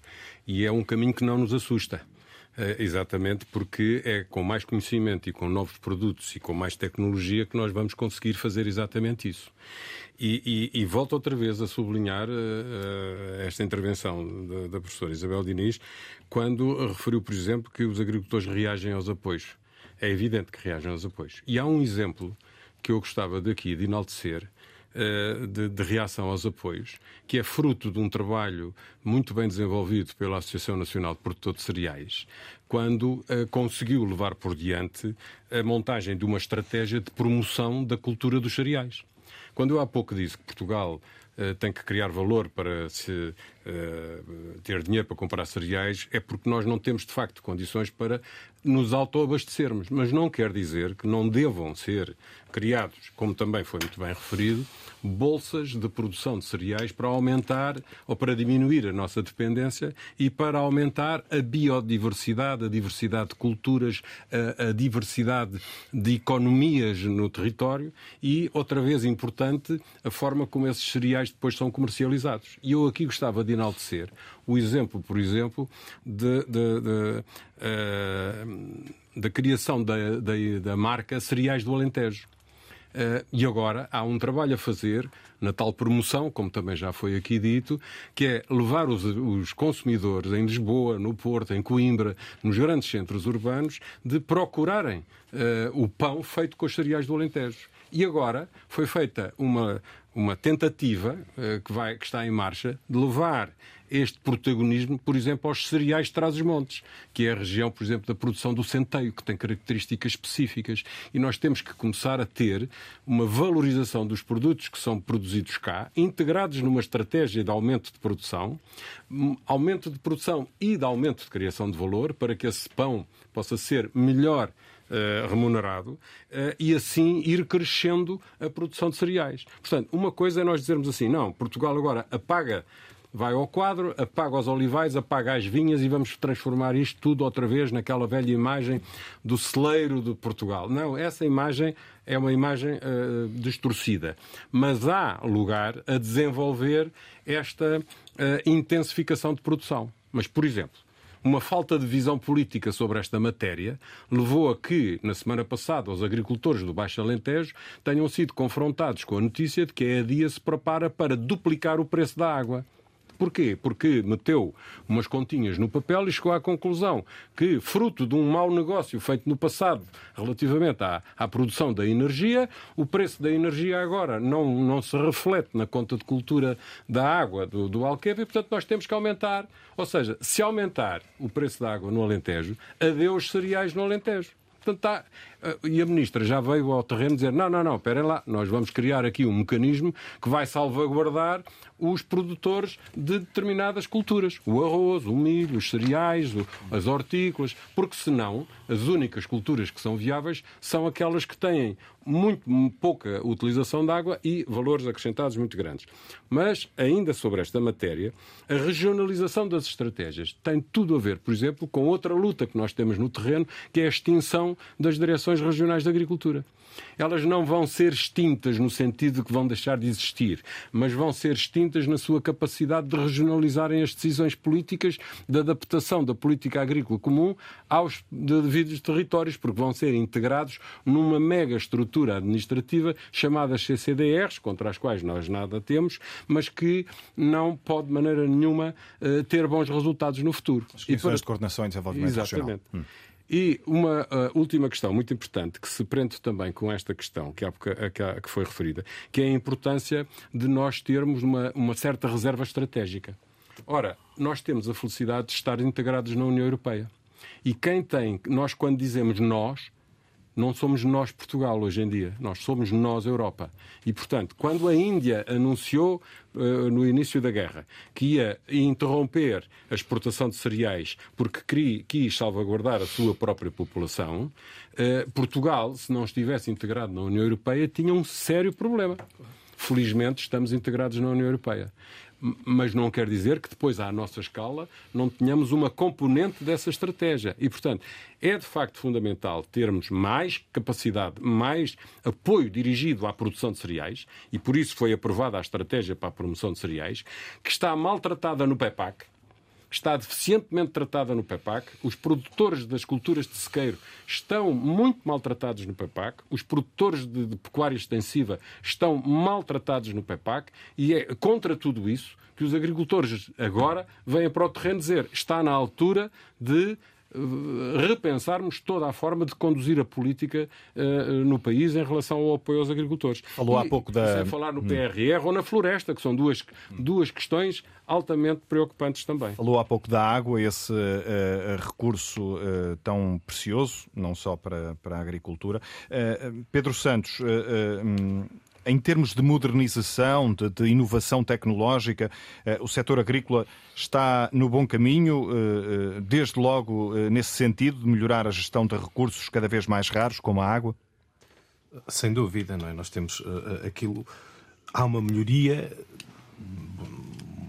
tremenda naquilo que é a utilização do recurso, até por eh, as questões ambientais são importantes, mas até porque são, são, são questões financeiras, quer dizer, eh, o agricultor eh, sabe fazer contas e vai adotar tudo aquilo que, em termos de estratégias de desenvolvimento, que esteja ao seu alcance, para poder também uh, ter aqui uma, uma diminuição de custos, uh, que normalmente também são, neste, nestas situações, podem ser acompanhadas também de, de de práticas mais amigas do, do, do, meio ambiente. Agora, a questão aqui que nós temos em termos de. de...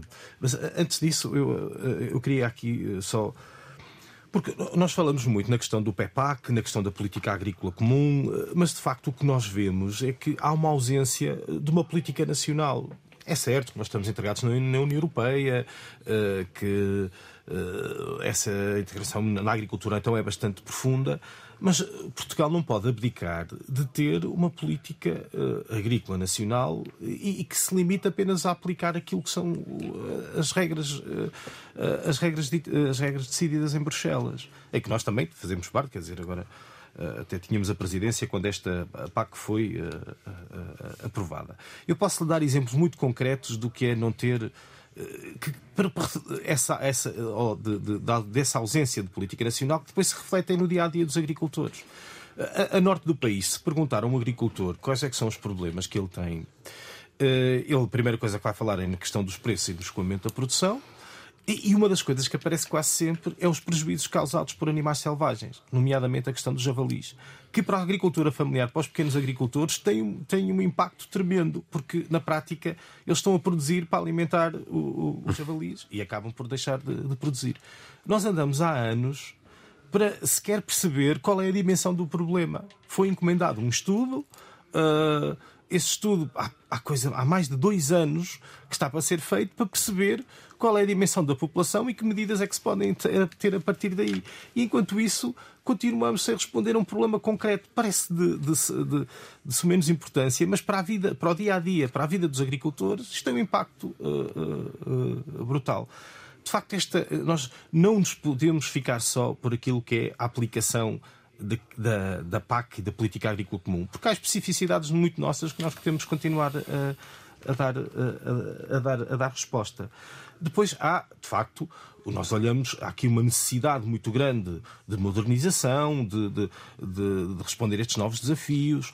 Aquilo que nós. Uh, uh, uh, o nosso único problema é que esta modernização, esta digitalização, por exemplo, dos, dos, dos processos produtivos, tem que, tem que, não pode deixar ninguém para trás. Ou seja, isto não pode constituir como mais uma forma de eliminar pequenos e médios uh, agricultores que não conseguem, por um lado, ou não têm capacidade de acompanhar esse tipo de, de, de modernização, ou então de fazer diluir os custos que estão inerentes à implementação destas novas tecnologias na sua exploração por razões até de dimensão que estamos aqui a falar. Daí que há também um trabalho aqui muito grande de, por um lado, de capacitação dos agricultores para, para estes novos desafios e depois, por outro lado, de adaptar a própria investigação que vai sendo feita às necessidades destes pequenos e médios agricultores. Quer dizer, que não precisam da ceifeira da última geração movida por GPS para, de alguma forma, incorporar também novas uh, tecnologias. Quer dizer, a ceifeira nem cabe, às vezes, na parcela da terra que eles uh, uh, trabalham.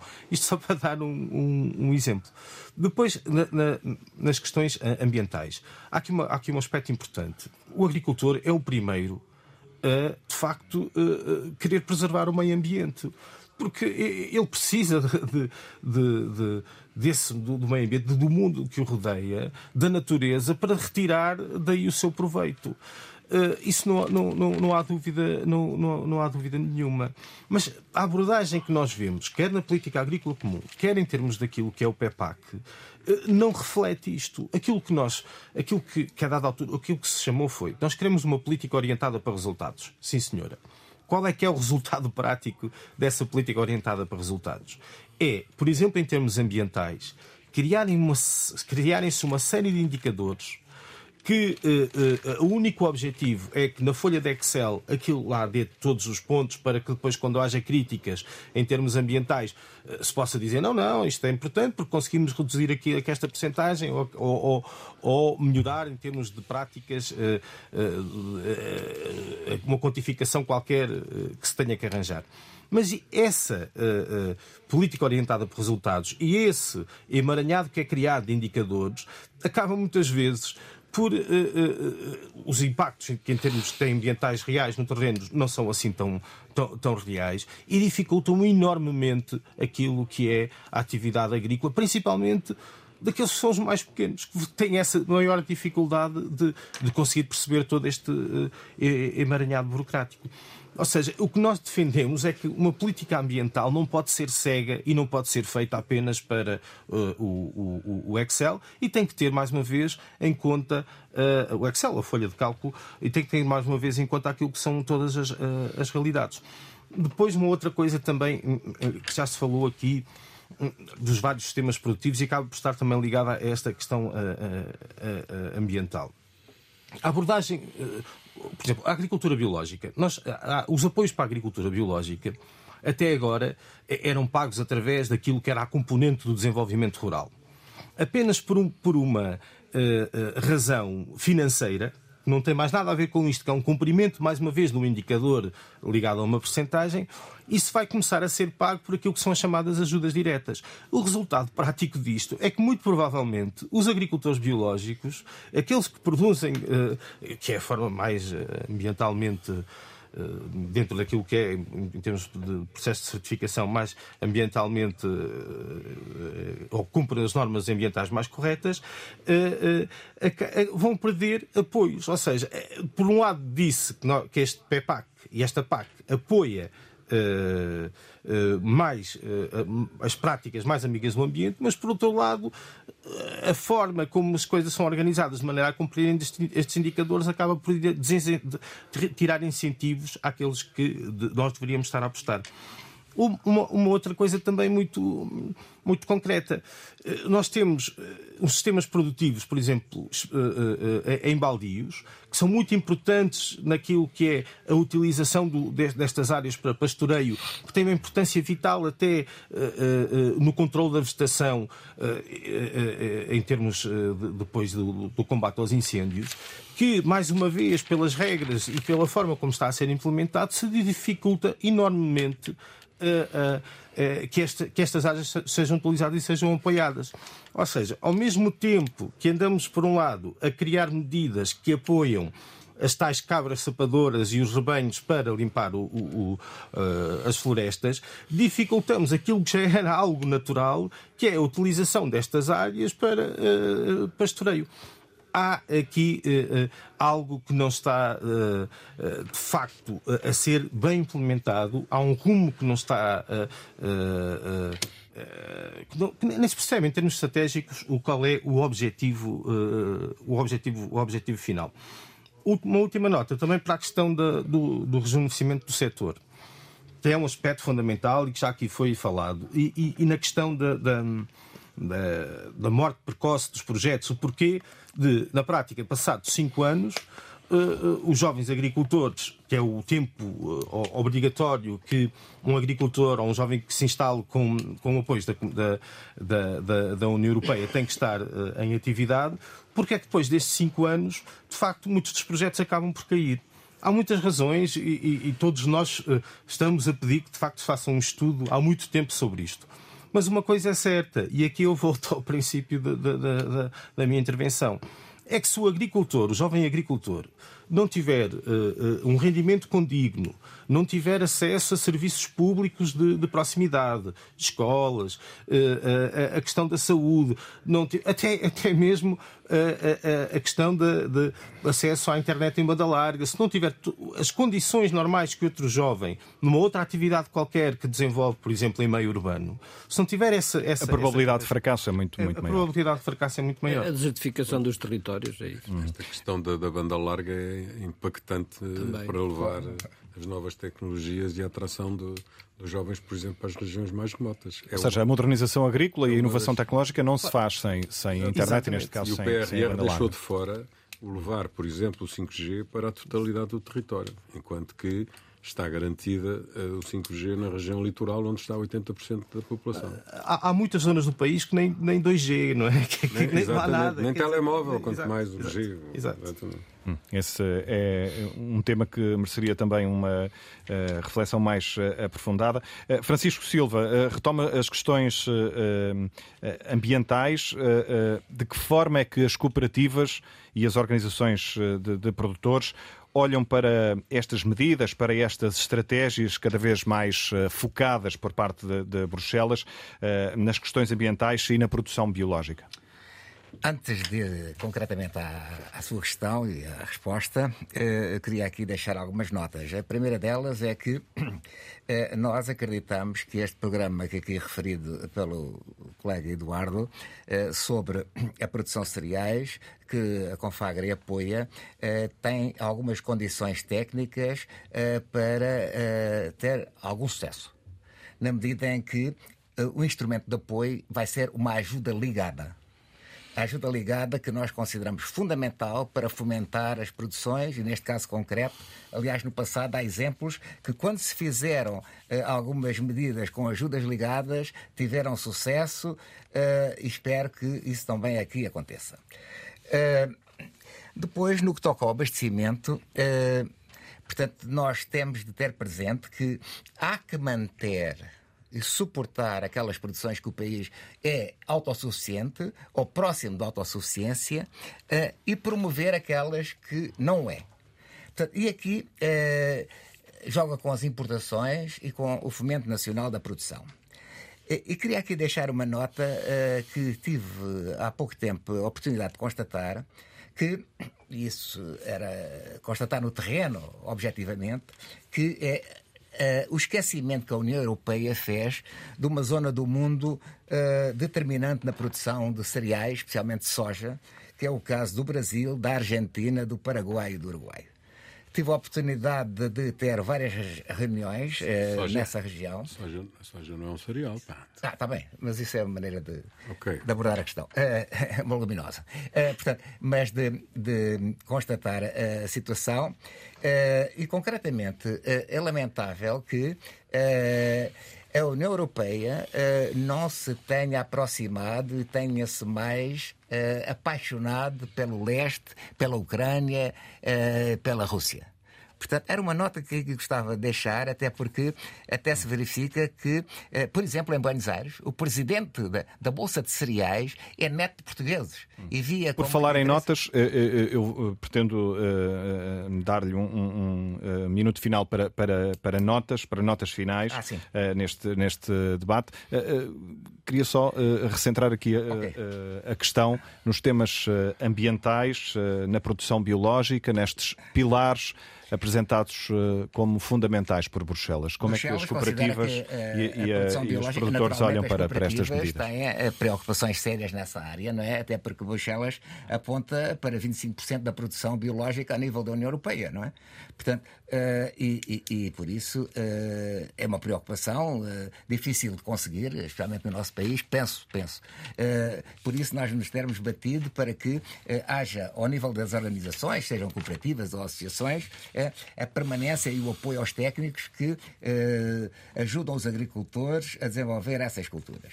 Depois, também dizer que o PEPAC tem um conjunto de ecoregimes, portanto, ligados à, à parte ambiental.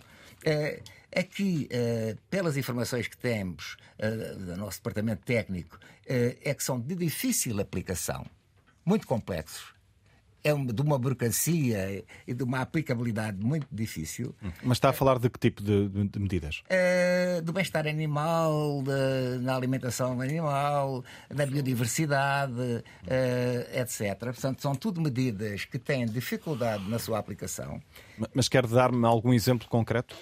Bem, eh, eu neste momento não lhe dou um exemplo concreto, porque é exatamente aquelas candidaturas que vamos começar agora dia 1 de março. Não é? A gestão do solo, é? por exemplo. A gestão do solo, outra medida, não é?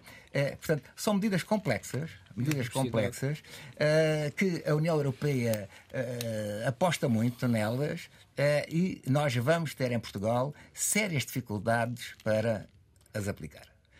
Portanto, já que não posso falar neste momento da questão das notas finais, portanto, mas era isto que eu gostava de realçar, portanto, que há em Portugal que apoiar aquelas culturas, aquelas atividades produtivas eh, que nós estamos próximo ou até ultrapassamos a autossuficiência eh, e, ao mesmo tempo, promover aquelas que. Uh, portanto, têm potencialidades e há programas específicos, como este referido dos cereais, que nós na Confagre acreditamos com este modelo de ajuda, de ajuda direta uh, e ligada, vai ter sucesso. Já vou devolver-lhe a palavra para as prometidas notas finais. Uh, uh, Firmino Cordeiro, uh, é preciso produzir mais alimentos, ao mesmo tempo reduzir a pressão sobre os ecossistemas, o solo e a água. Como é que se garante este equilíbrio entre produtividade e sustentabilidade? Houve um dirigente alemão há pouco tempo que dizia, a propósito da União Europeia, nós somos o jardim eh, e os outros, outros, outras zonas do globo são a floresta ainda desorganizada. Hum, mas isso eu, significa o quê? Que a Europa acho, se preocupa que ele, que ele, não, dizia, não mais devia dizer isto de uma forma pública, mas, eh, mas efetivamente, internamente, eh, nós estamos a trabalhar para isso. E com toda a sinceridade, é por aqui, se nós olharmos as várias reformas da PAC que temos tido, a nossa preocupação tem sido, porque evoluímos a nível da produção, da capacidade produtiva, eh, fomos, fomos eh, eh, melhorando cada vez mais e melhor, mas chegamos a um ponto, devíamos ter começado mais cedo a olhar para o ambiente, para os recursos, para, para o solo, para a qualidade do solo, para os efeitos de, de excesso, seja do que for, e as próprias empresas, a nível mundial, portanto, eh, eh, multinacionais, olharem para aquilo que estão agora aceleradamente a fazê-lo. Os, os, produtos resíduos zero, eh, a nível dos, dos agroquímicos, produtos cada vez mais específicos no combate à doença A, B ou C ou à praga A, B ou C, nós ainda temos alguns produtos de largo espectro, e então se olharmos para outros continentes ainda se aplicam, mata tudo, como havia alguns comentários que... Ou seja, há uma evolução muito grande.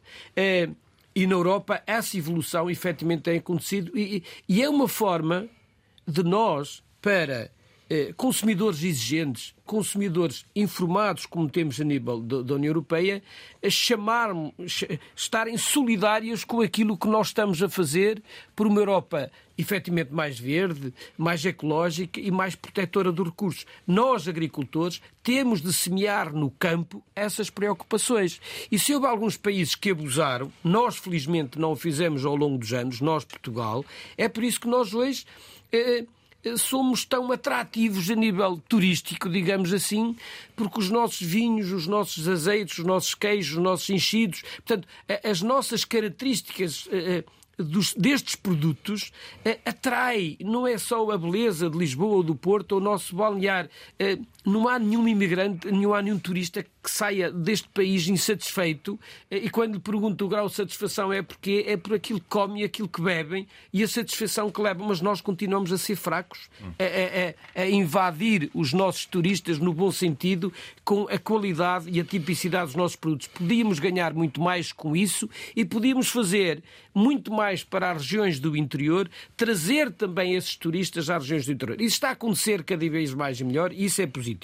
Deixe-me só falar uma questão em relação aos jovens agricultores, porque de facto temos um número muito baixo, não há estudos sobre isso e parece que nós já fizemos vários estudos em ligação ao Ministério, em relação eh, à universidade, ao ensino. Eu aqui tenho de dar uma nota bastante positiva. Cada vez mais eh, a investigação, o ensino, o saber académico está junto das nossas atividades, junto das nossas organizações. Demorou algum tempo a conquistar isso, mas cada vez mais, eh, aliás, Ainda bem que temos uma professora académica neste, neste programa, porque dá também um cunho do exterior daquilo que eles, que eles acham. E isso é extremamente importante e positivo. Deixe-me Agora... aproveitar essa sua uh, dica para uh, dar aqui início ao período de notas uh, finais e vou começar precisamente pela professora Isabel Diniz, professora da Escola Superior Agrária de Coimbra. Professora Isabel Diniz, um minuto para notas finais neste debate. Então, se calhar vou aproveitar para falar um bocadinho desta questão, de, desta questão da ligação entre a agricultura e o ambiente e como é que, num contexto de aumento das necessidades alimentares, a prática de, de sistemas de produção sustentáveis pode pode responder a essa necessidade. Eu creio que é, é, a agricultura tem que equacionar essa questão do ambiente, não é? Porque a agricultura é talvez uma das atividades económicas com mais potencial de alteração e de modificação dos recursos naturais, porque utiliza solo, utiliza água, utiliza recursos genéticos e, e portanto, tem um impacto muito grande nestes, na conservação destes recursos. E, por outro lado, porque a agricultura é realmente um dos setores com grande contribuição para, para as emissões de gases com efeito de estufa e, portanto, há que, há que resolver isto. No entanto, também, também neste aspecto, o impacto depende muito dos sistemas de produção, porque se nós pensarmos em sistemas de produção que estão virados para a maximização do lucro, que são produzidos por, eh, pelo agronegócio, que se instala num país com o objetivo de extrair o máximo possível, de maximizar o seu lucro e depois de se ir embora quando as condições já não são favoráveis, o, a, o potencial de destruição dos recursos é muito maior do que numa situação de agricultores que estão envolvidos no território, que pretendem deixar a sua exploração aos seus filhos e que, portanto, têm uma preocupação maior com a conservação desse, desses recursos. Hum. Por outro lado, também, uh, relativamente a como é que, com uma agricultura mais sustentável, conseguimos garantir a alimentação para, para, para a população mundial, é, é, realmente uma questão difícil, não é? É, é? é, quase a quadratura do círculo, porque normalmente estes, estes, estes sistemas mais sustentáveis têm produtividades mais baixas do que estes sistemas intensivos que têm dominado a agricultura europeia e no mundo nos últimos anos. Mas, de qualquer forma, também é preciso pensar que, por exemplo, no caso português Existe muita superfície agrícola que não está a ser utilizada atualmente, porque a superfície agrícola utilizada baixou muito nos últimos 30 anos, portanto, podemos ocupar esse território que tem sido deixado ao abandono, e por outro lado também que se nós fizermos uma produção mais, mais amiga do ambiente, também conservamos melhor hum. os recursos, nomeadamente o solo, e evitamos aquelas taxas de destruição do solo que se verificam atualmente e que são, e que são enfim, assustadoras. Hum, Edu... ah, sim. Já passei o meu minuto. Já passou. uh, Eduardo Oliveira Souza, uh, notas finais, num minuto, por favor. Vamos ver se eu sou capaz. Ora, a primeira mensagem que eu gostaria de deixar é de que, de facto, nós precisamos que o PEPAC seja revisto. Não há. Uh, eh, além do PEPAC necessitar de ser revisto, por exemplo, aproveitar a autorização que Bruxelas dá para fazermos eh, essas alterações, para adequar melhor os tais ecorregimes que aqui não tivemos tempo de aprofundar, porque senão eles vão não ser executados e vão prejudicar os agricultores. Uh, precisamos de, um, de que o quadro financeiro do Programa de Desenvolvimento Rural, a ajuda aos investimentos, seja de uma vez por todas terminado. Estão mais de mil milhões de euros por pagar aos agricultores, que o Ministério não consegue desatar aquele nó.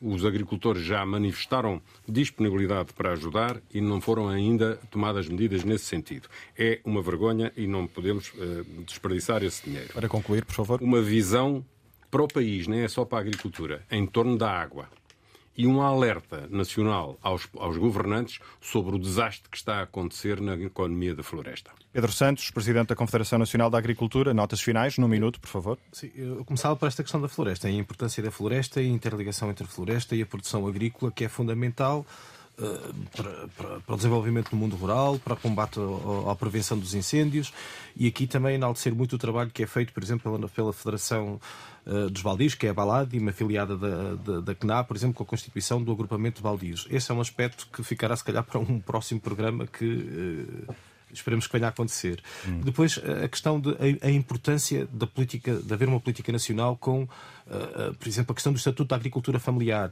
Uh, se tivéssemos uma verdadeira implementação do Estatuto da Agricultura Familiar, isto podia ser muito diferente, quer, por exemplo, em termos de distribuição das ajudas, a melhoria dos processos, a aposta nos circuitos curtos de, de comercialização. Isso é, é, é, é, algo que o governo esqueceu que é, que é um mecanismo que existe uhum. e, que devia ser, e que devia ser implementado para finalizar mesmo, uma nota para, para todos os nossos ouvintes eh, que consumam uh, produtos portugueses que são de elevada qualidade, uh, quer em termos nutricionais, quer em termos de sabor, principalmente provenientes da agricultura familiar e de produção local. Muito obrigado. Francisco Silva, secretário-geral da Confagri, um minuto de notas finais, por favor. Obrigado. Uh, dois tipos de notas finais. Uma questão política. Uh, é urgente nomear um secretário de Estado e é urgente clarificar a situação das direções regionais uh, versus CCDRs. Uh, questão operacional, é necessário pôr urgentemente o PEPAC a funcionar a partir do dia 1 de março. Precisamos das portarias aprovadas e publicadas. Uh, nós precisávamos, até na Confagre, de ter isto pronto uh, no dia 22, porque vamos fazer o tradicional encontro técnicos que fazemos, que reunimos sempre 350 a 400 técnicos neste ano, realizado no Vimeiro, e aí normalmente fornecemos as últimas, a última legislação que existe sobre a situação. Depois também prepararmos para revisitar o PEPAC, ajustar as medidas às novas necessidades, o programa da modernização das cooperativas, uh, medidas de apoio ao fomento da produção, uh, fomentar também uh, o consumo de produtos portugueses, como já foi referido, e aqui deixar uma mensagem também que é que, pelo menos da nossa parte, e penso que as outras confederações também estão preparadas, depois de termos celebrado um protocolo com o Ministério da Agricultura, de termos apoios específicos e apoios também para a reformulação do sistema informático, nós estamos em condições de operacionalizar todo o mecanismo, assim o IFAP esteja em condições para colaborar connosco. Firmino Cordeiro, um minuto de notas finais. É, bom, os agricultores, eu, é a minha percepção, os agricultores portugueses são pessoas humildes, obedientes e resilientes e trabalhadoras. E se vão para a rua, alguma razão têm. Portanto, é, a nota que eu deixo é que, efetivamente, as coisas não estão fáceis. É, e se pensarmos que os dinheiros que se esbanjam na TAP, que se esbanjaram na, na, na banca, eh, e os custos de, obra, de obras eh, públicas eh, com as derrapagens que têm, nós tínhamos um melhor plano de regadios a nível europeu e nós tínhamos seguramente o tal jardim em Portugal que todos desejamos e que nós, os nossos cidadãos merecem. Merecem fazer férias balneares, merecem fazer férias no campo e usufruir do enoturismo e usufruir daquilo que nós temos de bom para oferecer a toda a nossa população. São produtos de extrema qualidade e produtos eh, muito favoráveis. Uma nota final: os jovens agricultores. Eh, eh, não podem desistir desta atividade e não é por eles que temos um número tão baixo. É porque as medidas, de facto, não têm a dotação orçamental que deviam ter. Fica essa mensagem. Agradeço a todos os convidados do Consulta Pública de hoje. Cuidados técnicos de Henrique Lobo de Carvalho. A produção foi de Ana Sofia Freitas. Voltamos de hoje a 15 dias.